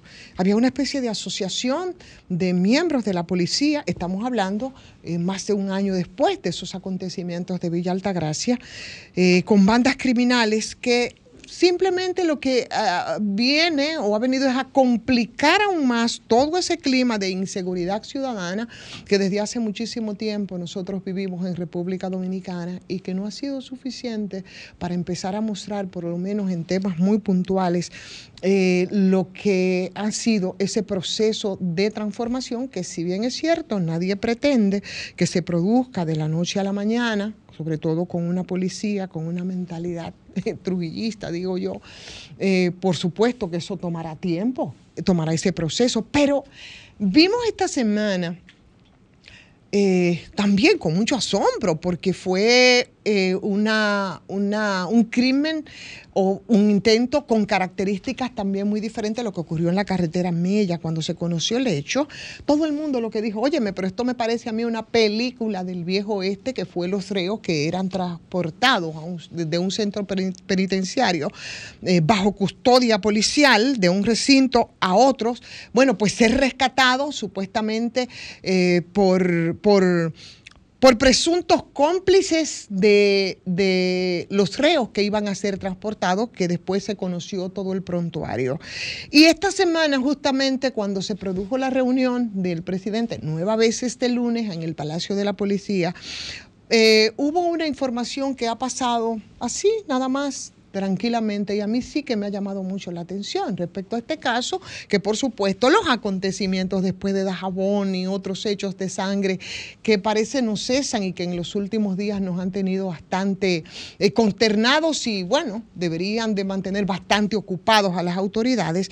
El director de la policía, el señor Eduardo Alberto Ten, durante ese encuentro semanal con el presidente, hablaba y mostraba, dejaba claro que la primera versión de la policía fue más que, yo no sé si un montaje, pero bueno, eh, fueron explicaciones que ellos mismos eh, desmienten cuando deja claro la complicidad de los agentes responsables de ese traslado, eh, uno de los cuales está preso y está diciendo y cantando todo lo que ocurrió. Me llamó mucho la atención el hecho de que no se hablara de- del tema, porque me parece que esa revelación que hizo el propio director de la policía, yo creo que nos vuelve a colocar de alguna manera en ese punto de partida que llevó al presidente a ocuparse casi de manera personal del tema de la criminalidad o lo que fue ese acontecimiento terrible y consternador de esa pareja de, de pastores evangélicos que devino en todo ese proceso de transformación de la policía. Entonces, eh, aunque esto nos sorprende y duele mucho tener que decirlo porque estamos acostumbrados a ver algo normal, así ha sido, ver agentes de la policía que terminan asociándose con aquellos a los que se supone que ellos deben perseguir por delinquir. eh, en este caso, con una impunidad que es impresionante, o, que, o ver, por ejemplo, agentes de la policía o miembros de la Dirección Nacional de Control de Drogas cobrar peaje en puntos, por ejemplo, de drogas para permitirles accionar en estos casos. Entonces, lo que pasó ahí en la carretera Mella, de lo que no se ha vuelto a hablar, salvo que están persiguiendo a uno, a otro, pero que ahora revela el director de la policía que los custodias que estaban trasladando a estas personas también tenían niveles de complicidad eh, con esos reclusos, con esos agentes, que se espera que se espera que no sean de nuevo vestidos con el manto de la impunidad y que se hagan los sometimientos a la justicia eh, ordinaria y que debe hacerse en las próximas horas. El caso no se ha hecho mediático, se dijo y pasó así tranquilamente. Y por supuesto, yo estoy muy consciente, yo creo que muchas personas estamos muy conscientes de que, caramba, pedir demasiado eh, a una institución que evidentemente todavía tiene una mentalidad que durará mucho tiempo para que pueda ser transformada y que esos cambios de los que se hablan normalmente eh, se notan mucho más en los que se incorporan de nuevo y sabemos de los conflictos incluso que internamente hay dentro de las mismas filas de la policía por personas y, de, y una oficialidad que... eh, pretende y quiere y desea que las cosas se mantengan tan cua- tal cual han sido durante tanto tiempo, porque eso permite la corrupción y permite la impunidad. Yo creo que ya es tiempo que nosotros empecemos a tener pisos que nos muestren que cuando nos encontramos frente a una patrulla de la policía, nosotros borremos de, nuestra, de nuestras mentes lo que siempre ha sido, que tú no sabes si estás frente a un delincuente vestido de policía o si simplemente se trata de un policía delincuente.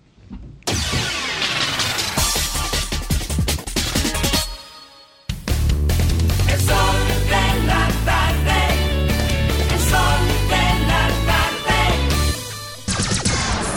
106.5. Son las 4 o 10 minutos aquí en el sol del país, en el sol de la tarde. Corresponde el turno a don Graimer Méndez y yo quiero pedirle permiso para decir lo siguiente eh, en solo un minuto. Miren, ustedes recordarán que yo asumí el caso de la Cámara de Cuentas con todo riesgo y consecuencia a partir de las informaciones que dominaba sobre lo que ocurría allá adentro. Y cuando salió como parte de una trama, y yo señalé quiénes eran los armadores de esa trama, fuera de la Cámara de Cuentas y dentro de la Cámara de Cuentas. La trama de denunciar un supuesto acoso laboral que después en la boca de Dionis Sánchez se convirtió en acoso sexual en el Senado de la República contra Janel Ramírez. Yo asumí eso. Y lo asumí y dije que eso lo habían inventado en un despacho de una de las juezas de la Cámara de Cuentas. Y dije que obedecía a órdenes veni- venida de el Senado de la República, que implicaba a dos senadores y a un exministro del gobierno de Danilo Medina. Bueno, dos abogados fueron a representar a las dos damas supuestamente acosadas laboralmente, que después dijeron que era sexualmente. Se nombró un procurador y una procuradora junta para investigar eso. No encontraron ningún indicio de que eso se produjera. Y ordenaron el archivo del caso, de la investigación. Luego, luego, apelaron los abogados a la Suprema Corte de Justicia. Y ahora acaba de producirse un fallo de la Suprema Corte de Justicia reiterando y ordenando el archivo del caso. Y alguien podría decir, intoxicado por el fanatismo político, ah, bueno, ese ministerio público era del gobierno de Luis Abinader, que fue el que nombró, el que propuso los miembros de la Cámara de Cuentas. Sí, es verdad.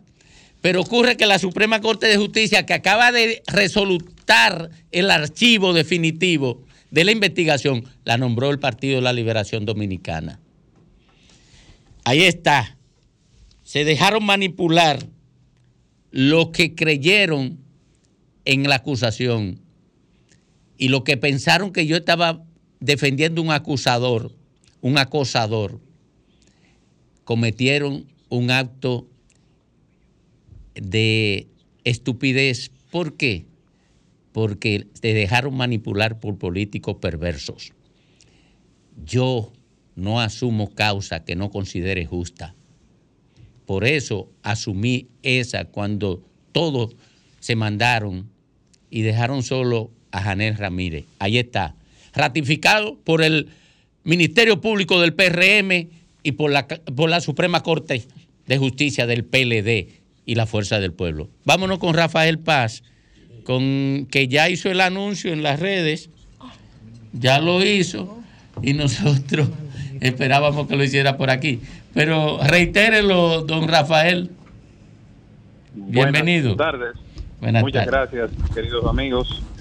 Miren, en atención a la decisión de nuestro partido de nominarnos como candidato a la alcaldía y la no objeción que ha sido planteada en el día de hoy por el secretario general del Partido de la Liberación Dominicana sobre una candidatura nuestra eh, y la posibilidad de una alianza en este sentido, les informo que hay una decisión de solicitar al Partido de la Liberación Dominicana el apoyo a la Fuerza del Pueblo en la Plaza del Distrito Nacional para la candidatura a la alcaldía. Y con este propósito y con el objetivo de abonar eh, el camino y mantener y pronunciar, vamos a decir, la, la, la ventaja que hoy tenemos en la plaza como fuerza opositora en términos de posicionamiento y de intención de voto, hoy hemos presentado los lineamientos de lo que será nuestra visión de una ciudad inteligente, de convertir al Distrito Nacional en una ciudad inteligente con puntos de acceso Wi-Fi completamente gratuitos en los parques, en las plazas públicas y en todos los espacios culturales del Distrito Nacional, así como el establecimiento de un sistema de monitoreo a través de cámaras inteligentes que hemos denominado Ojo de Águila para la protección, el cuidado y la seguridad de los habitantes del Distrito Nacional. Gracias, muchísimas gracias Rafael por eh, ofrecernos estas informaciones. Bueno, muchas gracias a ustedes y seguimos adelante. Un abrazo.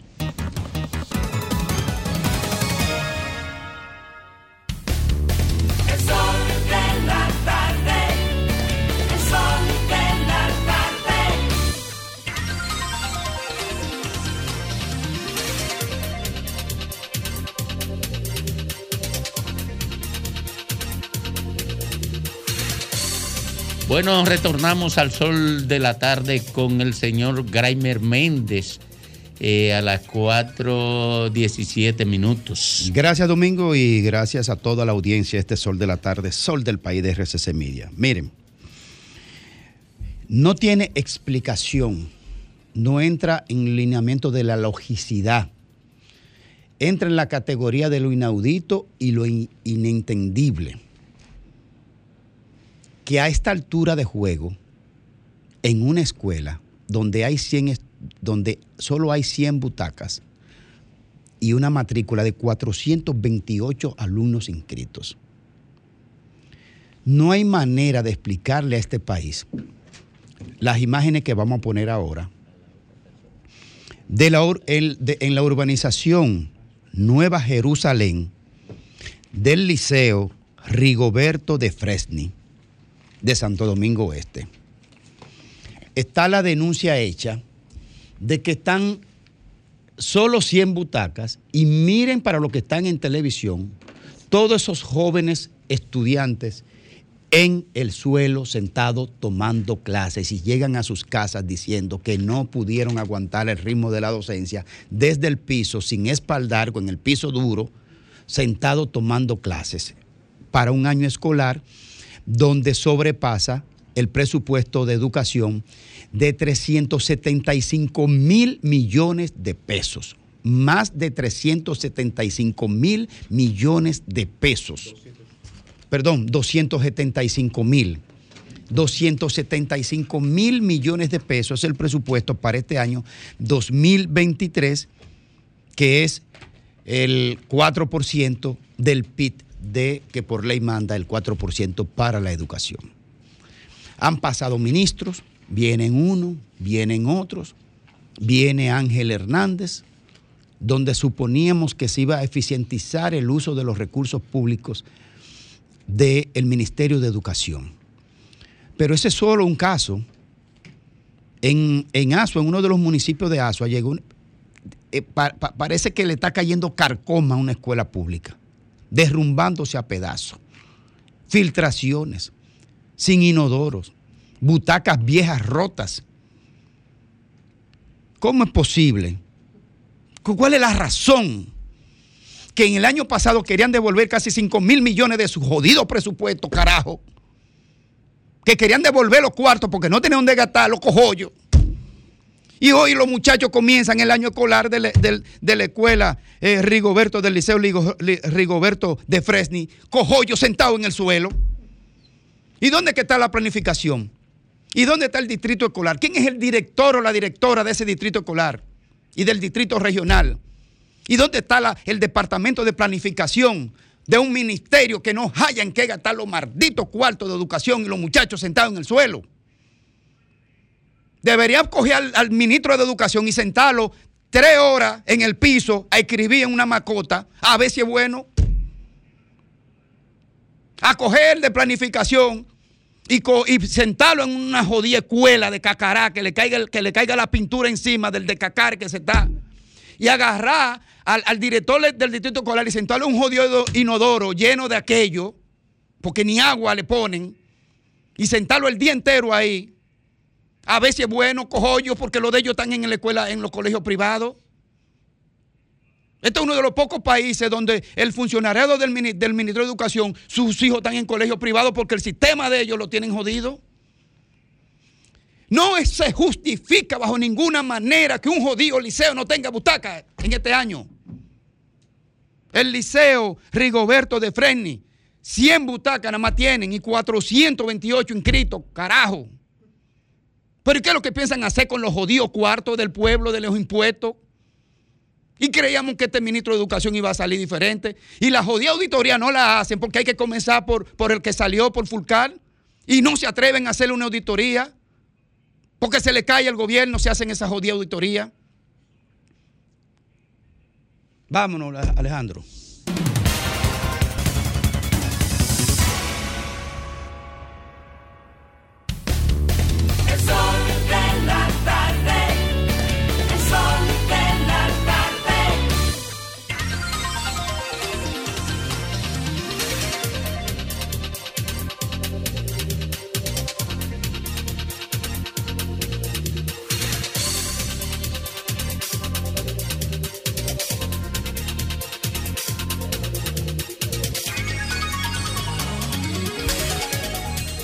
Bueno, retornamos al sol del país a las 4.22 minutos cuando presentamos al propietario de las palabras iluminadas, el poeta Federico Jovine.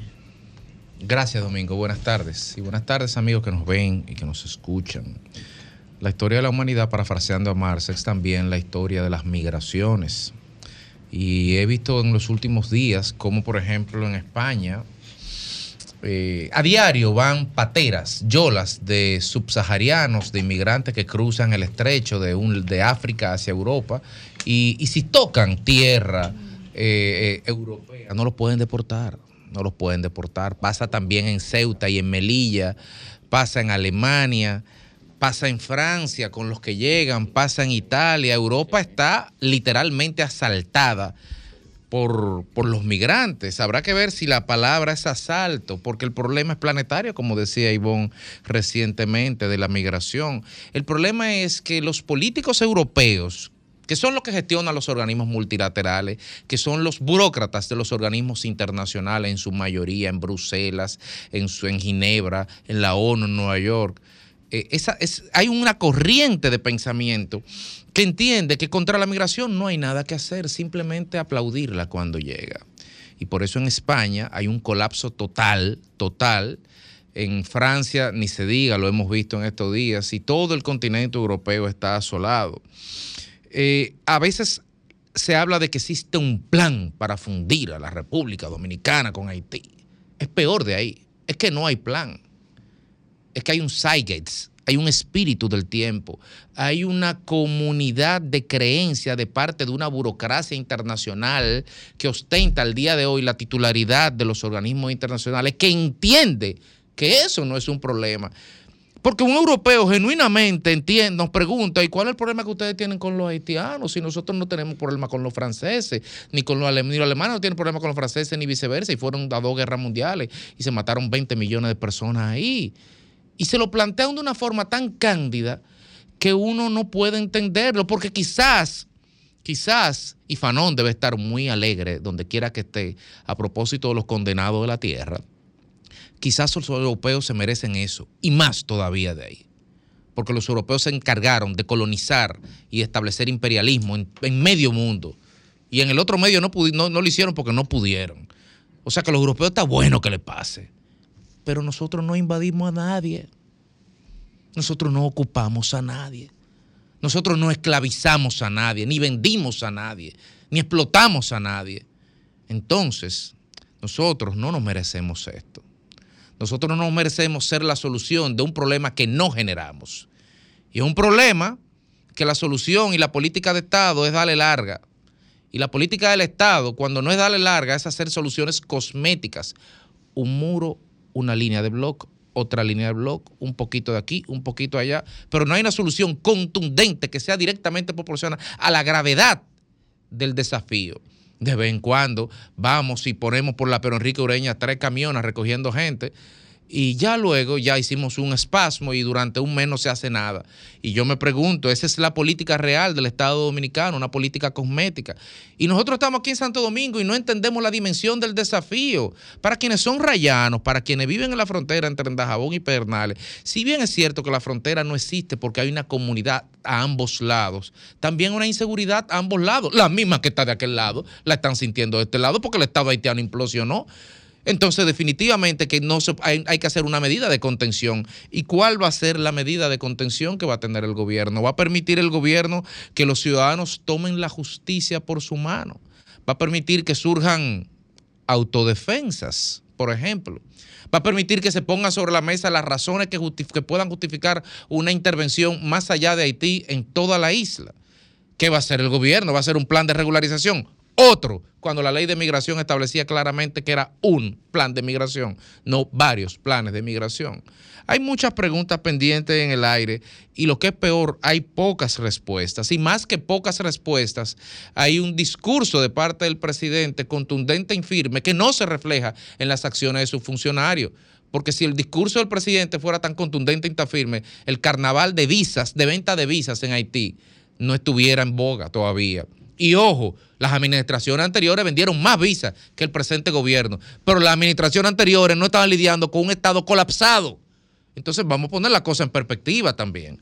Finalmente, dentro del marco de la soberanía que nos compete y con el debido respeto al Estado de Derecho, el gobierno tiene que tomar medidas inmediatas, ya que vayan más allá de romper la soga por el lado chiquito.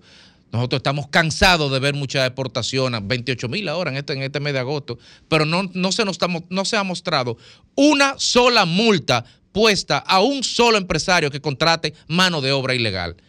¿Cuándo la Dirección General de Migración, por ejemplo, nos enseñará esas estadísticas?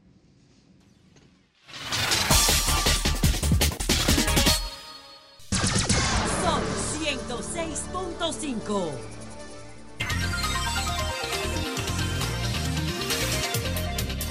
Tornamos al sol del país, al sol de la tarde a las 4.33 minutos y conversamos con el alcalde de Fondo Negro. De los negros. De los negros, de los negros. Fondo Negro es Barahona. Barahona. Adalberto De los negros que en estos momentos está afectado por un derrame eh, de combustible que sufrió una planta generadora que está situada allí. Eh, bienvenido, alcalde. Buenas tardes. Buenas tardes. Eh, mi respeto para cada uno de ustedes. Eh, en primer lugar, eh, tenemos un error. Yo no soy el alcalde de los negros. Ah, no lo es. Usted es Adalberto Beltré, ¿verdad? Sí, yo soy Juan Adalberto Beltré. Usted es un dirigente comunitario. Exactamente. Eh, pues como dirigente comunitario eh, puede ayudarnos y ayudar a la gente a estar bien informada. ¿Cuál es la situación que se ha generado con el derrame? ¿Cuáles son las responsabilidades que la comunidad identifica? ¿Y cuál es, eh, digamos, la respuesta que han dado las autoridades a esta contingencia? En primer lugar, Domingo Páez, un honor para mí, mi respeto para usted y para Ricardo y todo el equipo. Mire, la Gracias. situación acá, la situación acá es que a cada momento se produce un incidente con las dichosas barcazas que han instalado ahí. Qué barbaridad. Explosiones, derrame de combustible. Yo le puedo y nos- los, los comunitarios podemos demostrarle que lo que han instalado ahí no es más que un artefacto obsoleto, obsoleto y ahí lo que hay involucrada es una mafia donde las autoridades son parte de esa mafia y cada vez que ocurre una crisis ahí son oportunidades para ellos sacarle dinero a esa Podemos ser Adalberto, más, más específico. Adalberto, una pregunta. ¿Este es el primer derrame que ocurre y qué extensión tuvo? Mire, este no es el primero. Y la, y la extensión que tuvo este, no podemos ni siquiera precisarla, porque cuando usted en una bahía abierta, un equipo de bombeo a presión, como dijo un funcionario de medio ambiente, y los técnicos de la compañía que le explotó una manguera. Entonces, ¿cómo podemos decir nosotros se derramaron tantos litros, tantos galones, tantos tanques? No hay forma, ni hay seriedad de las autoridades y nosotros sí sostenemos que la muerte de los pesos de los peces que ocurrió hace tres meses atrás, una mortandad de miles de especies, la produjeron esas barcazas también. Porque ahí se ha, se ha pretendido incluso el sistema de enfriamiento, porque cuando la instalaron originalmente se podía ver desde la orilla de la playa la ebullición de la temperatura del agua. Han modificado todo eso para ocultar evidencias. Y ese sistema a cada rato revienta y a cada rato la comunidad está en zozobra y, la, co- y las autoridades solo saben mentir por los medios de comunicación. Adalberto, eh, ah, perdón, No. Adalberto, eh, están las barcazas, aunque se ha empecinado en negarlo eh, medio ambiente, en la zona de amortiguamiento del Parque Francisco Alberto Camaño, ¿verdad? No, no, no, mire, están en lo que se llama refugio de vida silvestre, manglares de Puerto Viejo, una zona protegida. Dios Y sí están en la zona de amortiguamiento. El área protegida tiene zona núcleo y zona de amortiguamiento. Están, en- y, y si no, busquemos las declaraciones de Indira de Jesús, viceministra de Medio Ambiente, que reconoció que sí están, públicamente reconoció, que sí están en la zona de amortiguamiento. Adalberto, este, cuando usted dice la complicidad de las autoridades, ¿usted puede ser más específico a qué autoridades se refiere? ¿A qué autoridades? De- Desde las provinciales de ASUA, eh, el director de Medio Ambiente de ASUA, hasta las nacionales. Ahí están, por ejemplo, cuando ocurrió la muerte de las especies, se refirieron al tema dos o tres viceministros y las declaraciones eh, son contradictorias todas. Primero quisieron insinuar que podían haber manos criminales diciendo que los mismos pescadores pudieron haber tirado esas especies muertas ahí. Luego dijeron que, que pudo haber sido una riada que arrastró y que esos peces eran de agua dulce. ¿Qué piensa hacer la comunidad? Nosotros Sí. públicamente le puedo decir que ya estamos firmando una demanda para someter a Cal Power Ship. Si las autoridades lo que están es en contubernio con ese crimen ambiental que está ocurriendo ahí, porque eso va a determinar todo el litoral sur con, con, con el tollo que tienen ahí. Entonces, en esa actitud estamos porque tuvimos seis meses en los tribunales haciendo de tripa corazones, tratando de que nos escucharan. Primero, no hicieron una vista pública con esta comunidad de los negros de Aso. Segundo, militarizaron, reprimieron y bombardearon esta comunidad. Allá fue uno de aquí, de esta comunidad, que yo recuerdo, que Domingo Páez le dijo, pero ven acá, va a enseñar el refajo ahora, que se presentó como que era el gran defensor de esta comunidad y hoy es un precandidato a diputado con el dinero que dio Carl Power Ship. El Y en eso están, en eso están, la gobernadora de Astro es precandidata a diputada con el dinero de Carl Power Ship. El Ay. señor Carlos Matamoro, Carlos Matamoro, que es el principal ejecutivo de Carl Power Ship, usted lo escucha hablando y parece un funcionario del gobierno diciendo que ahí no hay especie, que ahí lo que hay es lodo. Él dijo que fue lodo, que eso es flush. Eso no era combustible. No, de lo que se derramó ahora. Sí, él lo dijo, mire, él lo dijo. Yo les invito a ustedes, yo les invito a ustedes a que hagamos un programa desde aquí para que se conozca la verdadera va- vamos, a, vamos a ver si podemos organizar eso. Vamos a ver si podemos organizar eso. Gracias, muchísimas gracias, Adalberto. Estaremos en, comuni- en comunicación contigo eh, para que nos siga informando sobre la evolución de este eh, eh, desastre ecológico que ha protagonizado esa planta impuesta a la mala y, va, y violando todos los preceptos de protección ambiental que limitaban la posibilidad de eso. Muchísimas gracias por conversar con nosotros. Nos vamos con Félix Lajara. Muchísimas gracias, Domingo. Hay un tema que llena de mucha preocupación a todos los dominicanos y son los famosos apagones. Todo el mundo sabe que los apagones históricamente han sido un problema, pero en la actualidad tenemos una crisis, una pandemia o una epidemia de apagones y me gustaría ver, me gustaría que la producción nos pasara el primer video. Vamos a ver la producción para ver la opinión del presidente sobre el tema de los apagones. Ponle el audio. Ahí está el presidente de la República dando una explicación de lo que él entiende que es, que es el problema. La preocupación de la explicación que da el presidente de la República sobre el problema es que él da una explicación como que es un precandidato o como que es una persona común y corriente que no tiene el poder de la pluma y del decreto, de la decisión en las manos. Y él explica que la que más pérdida tiene es de este. Por cierto, donde ha quitado cuatro, cinco administradores. Como que nada ha pasado. Pero el administrador de De Norte es el que da la gran noticia y la solución a los apagones. Ponme el segundo video que está ahí. Ponme el segundo video donde está el buen amigo Cueto.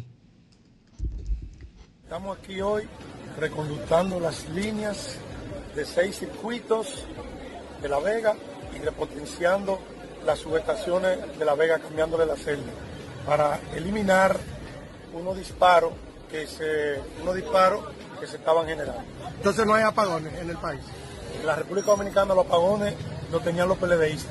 Entonces ahora no hay apagones, no se va la luz. No. Muchas gracias. Está bien, gracias. Gracias a usted. Dice el señor, dice el señor Andrés Cueto, administrador, claro que, que da risa, que no, que no hay apagones. El presidente dice que sí que hay apagones, que son por avería. Y el director de Edenorte dice que no, que no hay apagones. Que había apagones cuando estaba el PLD, era que había apagones, que ahora no, ahora no hay apagones. Y usted que me está mirando en YouTube, usted que me está mirando en estos momentos en el Twitter, ahora X, o usted que me está mirando en el Instagram, ¿usted le cree al presidente? ¿Usted le cree a Andrés Cueto? Porque alguien está mintiendo y yo creo que no es usted que me está mirando. Porque la tanda de apagones que tenemos reportado aquí, déjeme decirle una cosa. Si nosotros en este programa nos lleváramos de tomar llamadas solamente de reportes de avería y de apagones, no aquí nadie hablara, solamente fuera para responder apagones.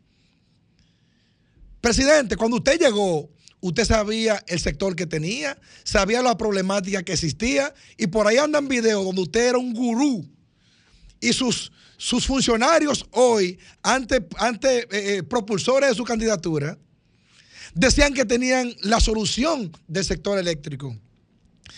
Si hay averías en Edenorte, en Edesur o en Edeste, presidente, usted no sabe que el problema del sector eléctrico son las averías siempre, que hay que hacer inversión para restablecer las redes, porque son viejas y obsoletas y hay que invertir para eso constantemente. O no, la o no es suficiente con los 27 mil o más de 27 mil millones de dólares prestados, no han sido suficientes para restablecer las redes que aumentó la capacidad, la demanda en todo el país. Pero hasta los neófitos del tema, dentro del cual inclusive podría incluirme yo, que no soy experto en esta área, aquí hay dos personas que, que, que- que manejan ese tema al dedillo, saben que la demanda aumenta todos los años todos los años, eh, eh, domingo, ¿es año o meses? No todos los años, pero es vegetativa de manera que gradual, que aumenta todos los meses. 125 a 125, ¿verdad? 125 megas. 125 mega aumenta. Por eso lo sabe todo el mundo. Yo que no sé de eso lo sé. Usted no lo sabía. Y si se le disparó, usted no tenía previsión o se recordó ahora cuando le quedan ya 5, 6, 7, 8, 10 meses de ejercicio gubernamental. Ahora que usted se recuerda que hay que hacer inversiones, ahí hay problema. Pero la población está, no es alta, no, harta de apagones. Y la inseguridad ciudadana que usted tiene, que le está acabando el gobierno, es por los apagones. Porque el delincuente se siente a sus anchas cuando tiene, cuando no hay energía eléctrica, cuando no hay iluminación. Lo pueden analizar, vinculada inseguridad con los apagones. Pero yo creo que al ritmo que vamos, el sector eléctrico y la inseguridad ciudadana será quien le derrotará en el 2024.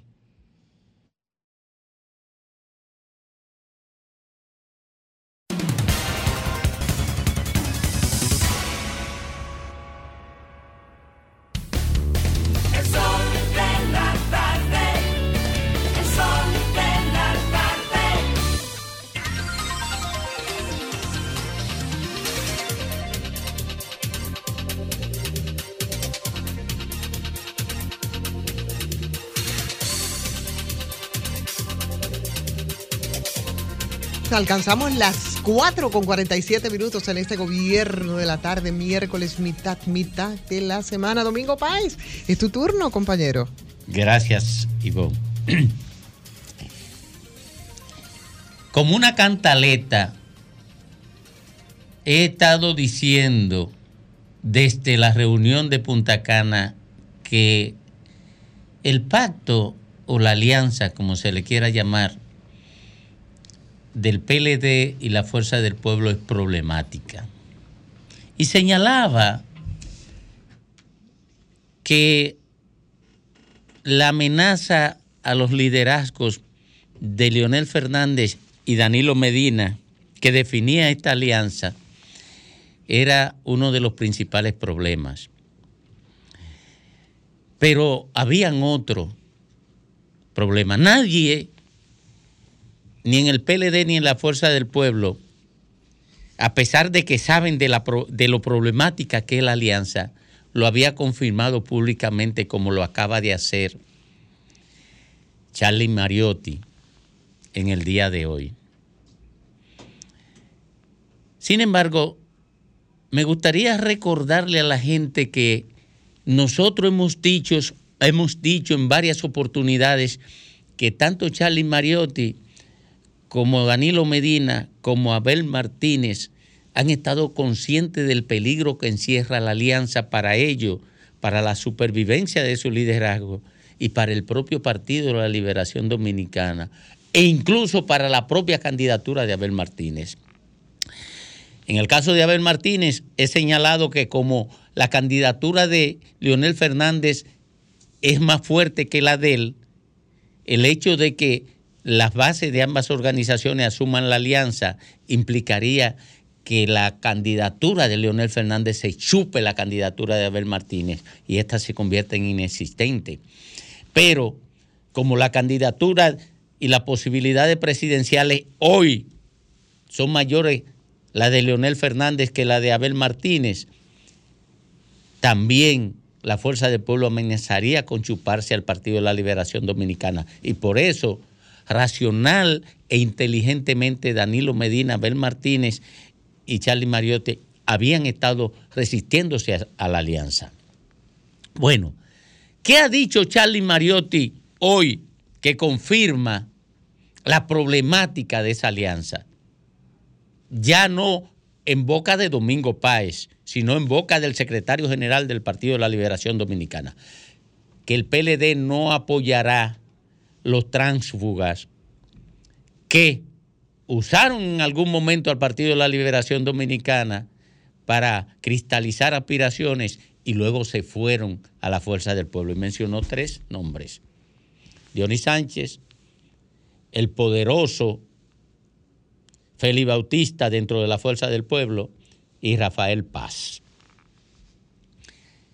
Confirmando uno de los problemas más grandes, porque ¿cómo reaccionará la Fuerza del Pueblo frente a la decisión del PLD de no apoyar candidatos que son fundamentales para el interés político de Leonel Fernández y la Fuerza del Pueblo?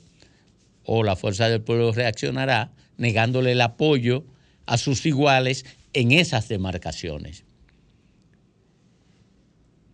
Y esto implicará que aunque hay un pacto aplicable en una gran cantidad de demarcaciones pequeñas, también se introduce el elemento individual, porque el PLD se niega a servir de comodín nuevamente a gente que lo usó en las elecciones del 2020 para cristalizar sus aspiraciones ahora en el 2024. Porque todo el mundo sabe que esa gente se quedó en el PLD para hacerse senador. Algunos alcaldes y otros regidores y, diputados para luego irse a la fuerza del pueblo. Y el PLD no puede exponerse a ser más fuerte políticamente a quienes le introdujeron una puñalada de machete por la espalda y luego le sacaron la lengua desde la fuerza del pueblo.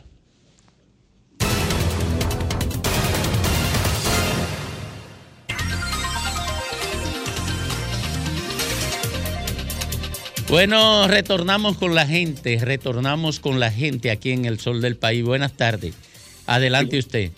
Buenas tardes eh, a todo el equipo. De verdad que vale la pena eh, escuchar a, a todo este equipo de científicos políticos y especialmente seguir a- en YouTube al señor Domingo Páez y a Más allá de lo obvio.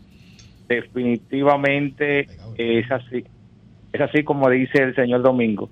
Esa, esa alianza tiene una situación porque eh, el, la fuerza del pueblo es conformada por, por todo lo que estaba en el PLD. Entonces significa que si no van a apoyar a los transfugistas, decirlo así, entonces la alianza no va a ser en ningún sitio. Buenas tardes. Adelante usted. Adelante. Sí, Domingo, buenas. ¿Cómo están ustedes todos? Todo bien, todo bien. Bueno, bueno, mucha salud para usted. Gracias. Domingo, eh, yo estoy llamando de mi casa, yo pago aquí un triple play, yo no llamo de Concenter. Eh, yo fui a la Dígale eso a Graimer y a, y a- y a Félix, que yo no, yo no he hablado de eso. Bueno, bueno, eh, creen que uno siempre está llamando de Concenter. Domingo, yo fui a la feria del libro y realmente eh, tenemos que reconocer que en esta ocasión fue, fue muy bien organizada eh, y, y- y vamos a felicitar a, a esta muchacha, a la directora. y- así de bien la hicieron. Así es que tenemos que reconocer eso. Muy buena feria del libro. Bueno. Y reco- reconocemos a la directora. Bien. Buenas tardes. Poca prensa, sí. Adelante. Homero. Ad- adelante usted. Adelante. Domingo, buenas tardes, Domingo. Buenas tardes, Domingo, buenas. yo, yo estoy llamando aquí de cabarete y tampoco estoy llamando de Consente. Ah, caray. Domingo, Ah, pero ahora el librito lo montaron. ¿Y, y el en Cabarete no se va la luz? Pero no está hablando de él no está hablando de No, para yo para preguntarle. Cantado que habla de cabarete. Adelante. Domingo, el PRM se va a llevar de las uñas a Miguelito Vaiga. Sí, entre las uñas precisamente. Y a Leonel Fernández. Yo pensé, yo pensé que era el país. El pueblo no vamos a ir atrás para poner un Jean Alán o para poner un motor de cigarros en la Procuraduría Fiscal. Aquí se quiere un Ministerio Público Dependiente como Ministerio Abinader. Buenas tardes. Adela- adelante usted. Adelante. Baje, baje el radio, por favor. Baje el volumen. Adelante. Sí, yo no estoy hablando de Consente. Yo Ah. estoy hablando de este Bronx. Coge, yo vine. ¿De dónde está llamando? Desde el Bronx. Ah, muy bien, adelante. Y, bien. Y entonces, Ivonne, los latinoamericanos que llegamos a los países a donde vamos, vamos buscando una mejor forma de vida. No creyéndonos que somos los dueños de ese país y que ese país nos pertenece. Y todos los que defienden la actitud de los haitianos Es verdad que el pueblo pobre lo debemos defender, No, pero es algo que nos están imponiendo que nos va a hacer daño al final. Claro que no. Y después de ¿Qué, me habla? ¿Qué me habla? Van. Te habla José Enrique Gómez. Adelante, José Enrique. Entonces, va a ocurrir que toda esa gente que está apoyando son a los primeros que ellos van a maquetear, Dal diablo. porque siempre lo han hecho. Son los primeros que van a caer. Lamentablemente, pensar que es, es verdad, el pueblo se debía defender, pero la clase que dirige Haití está preparándose para hacerle daño a la República Dominicana a través de esa invasión.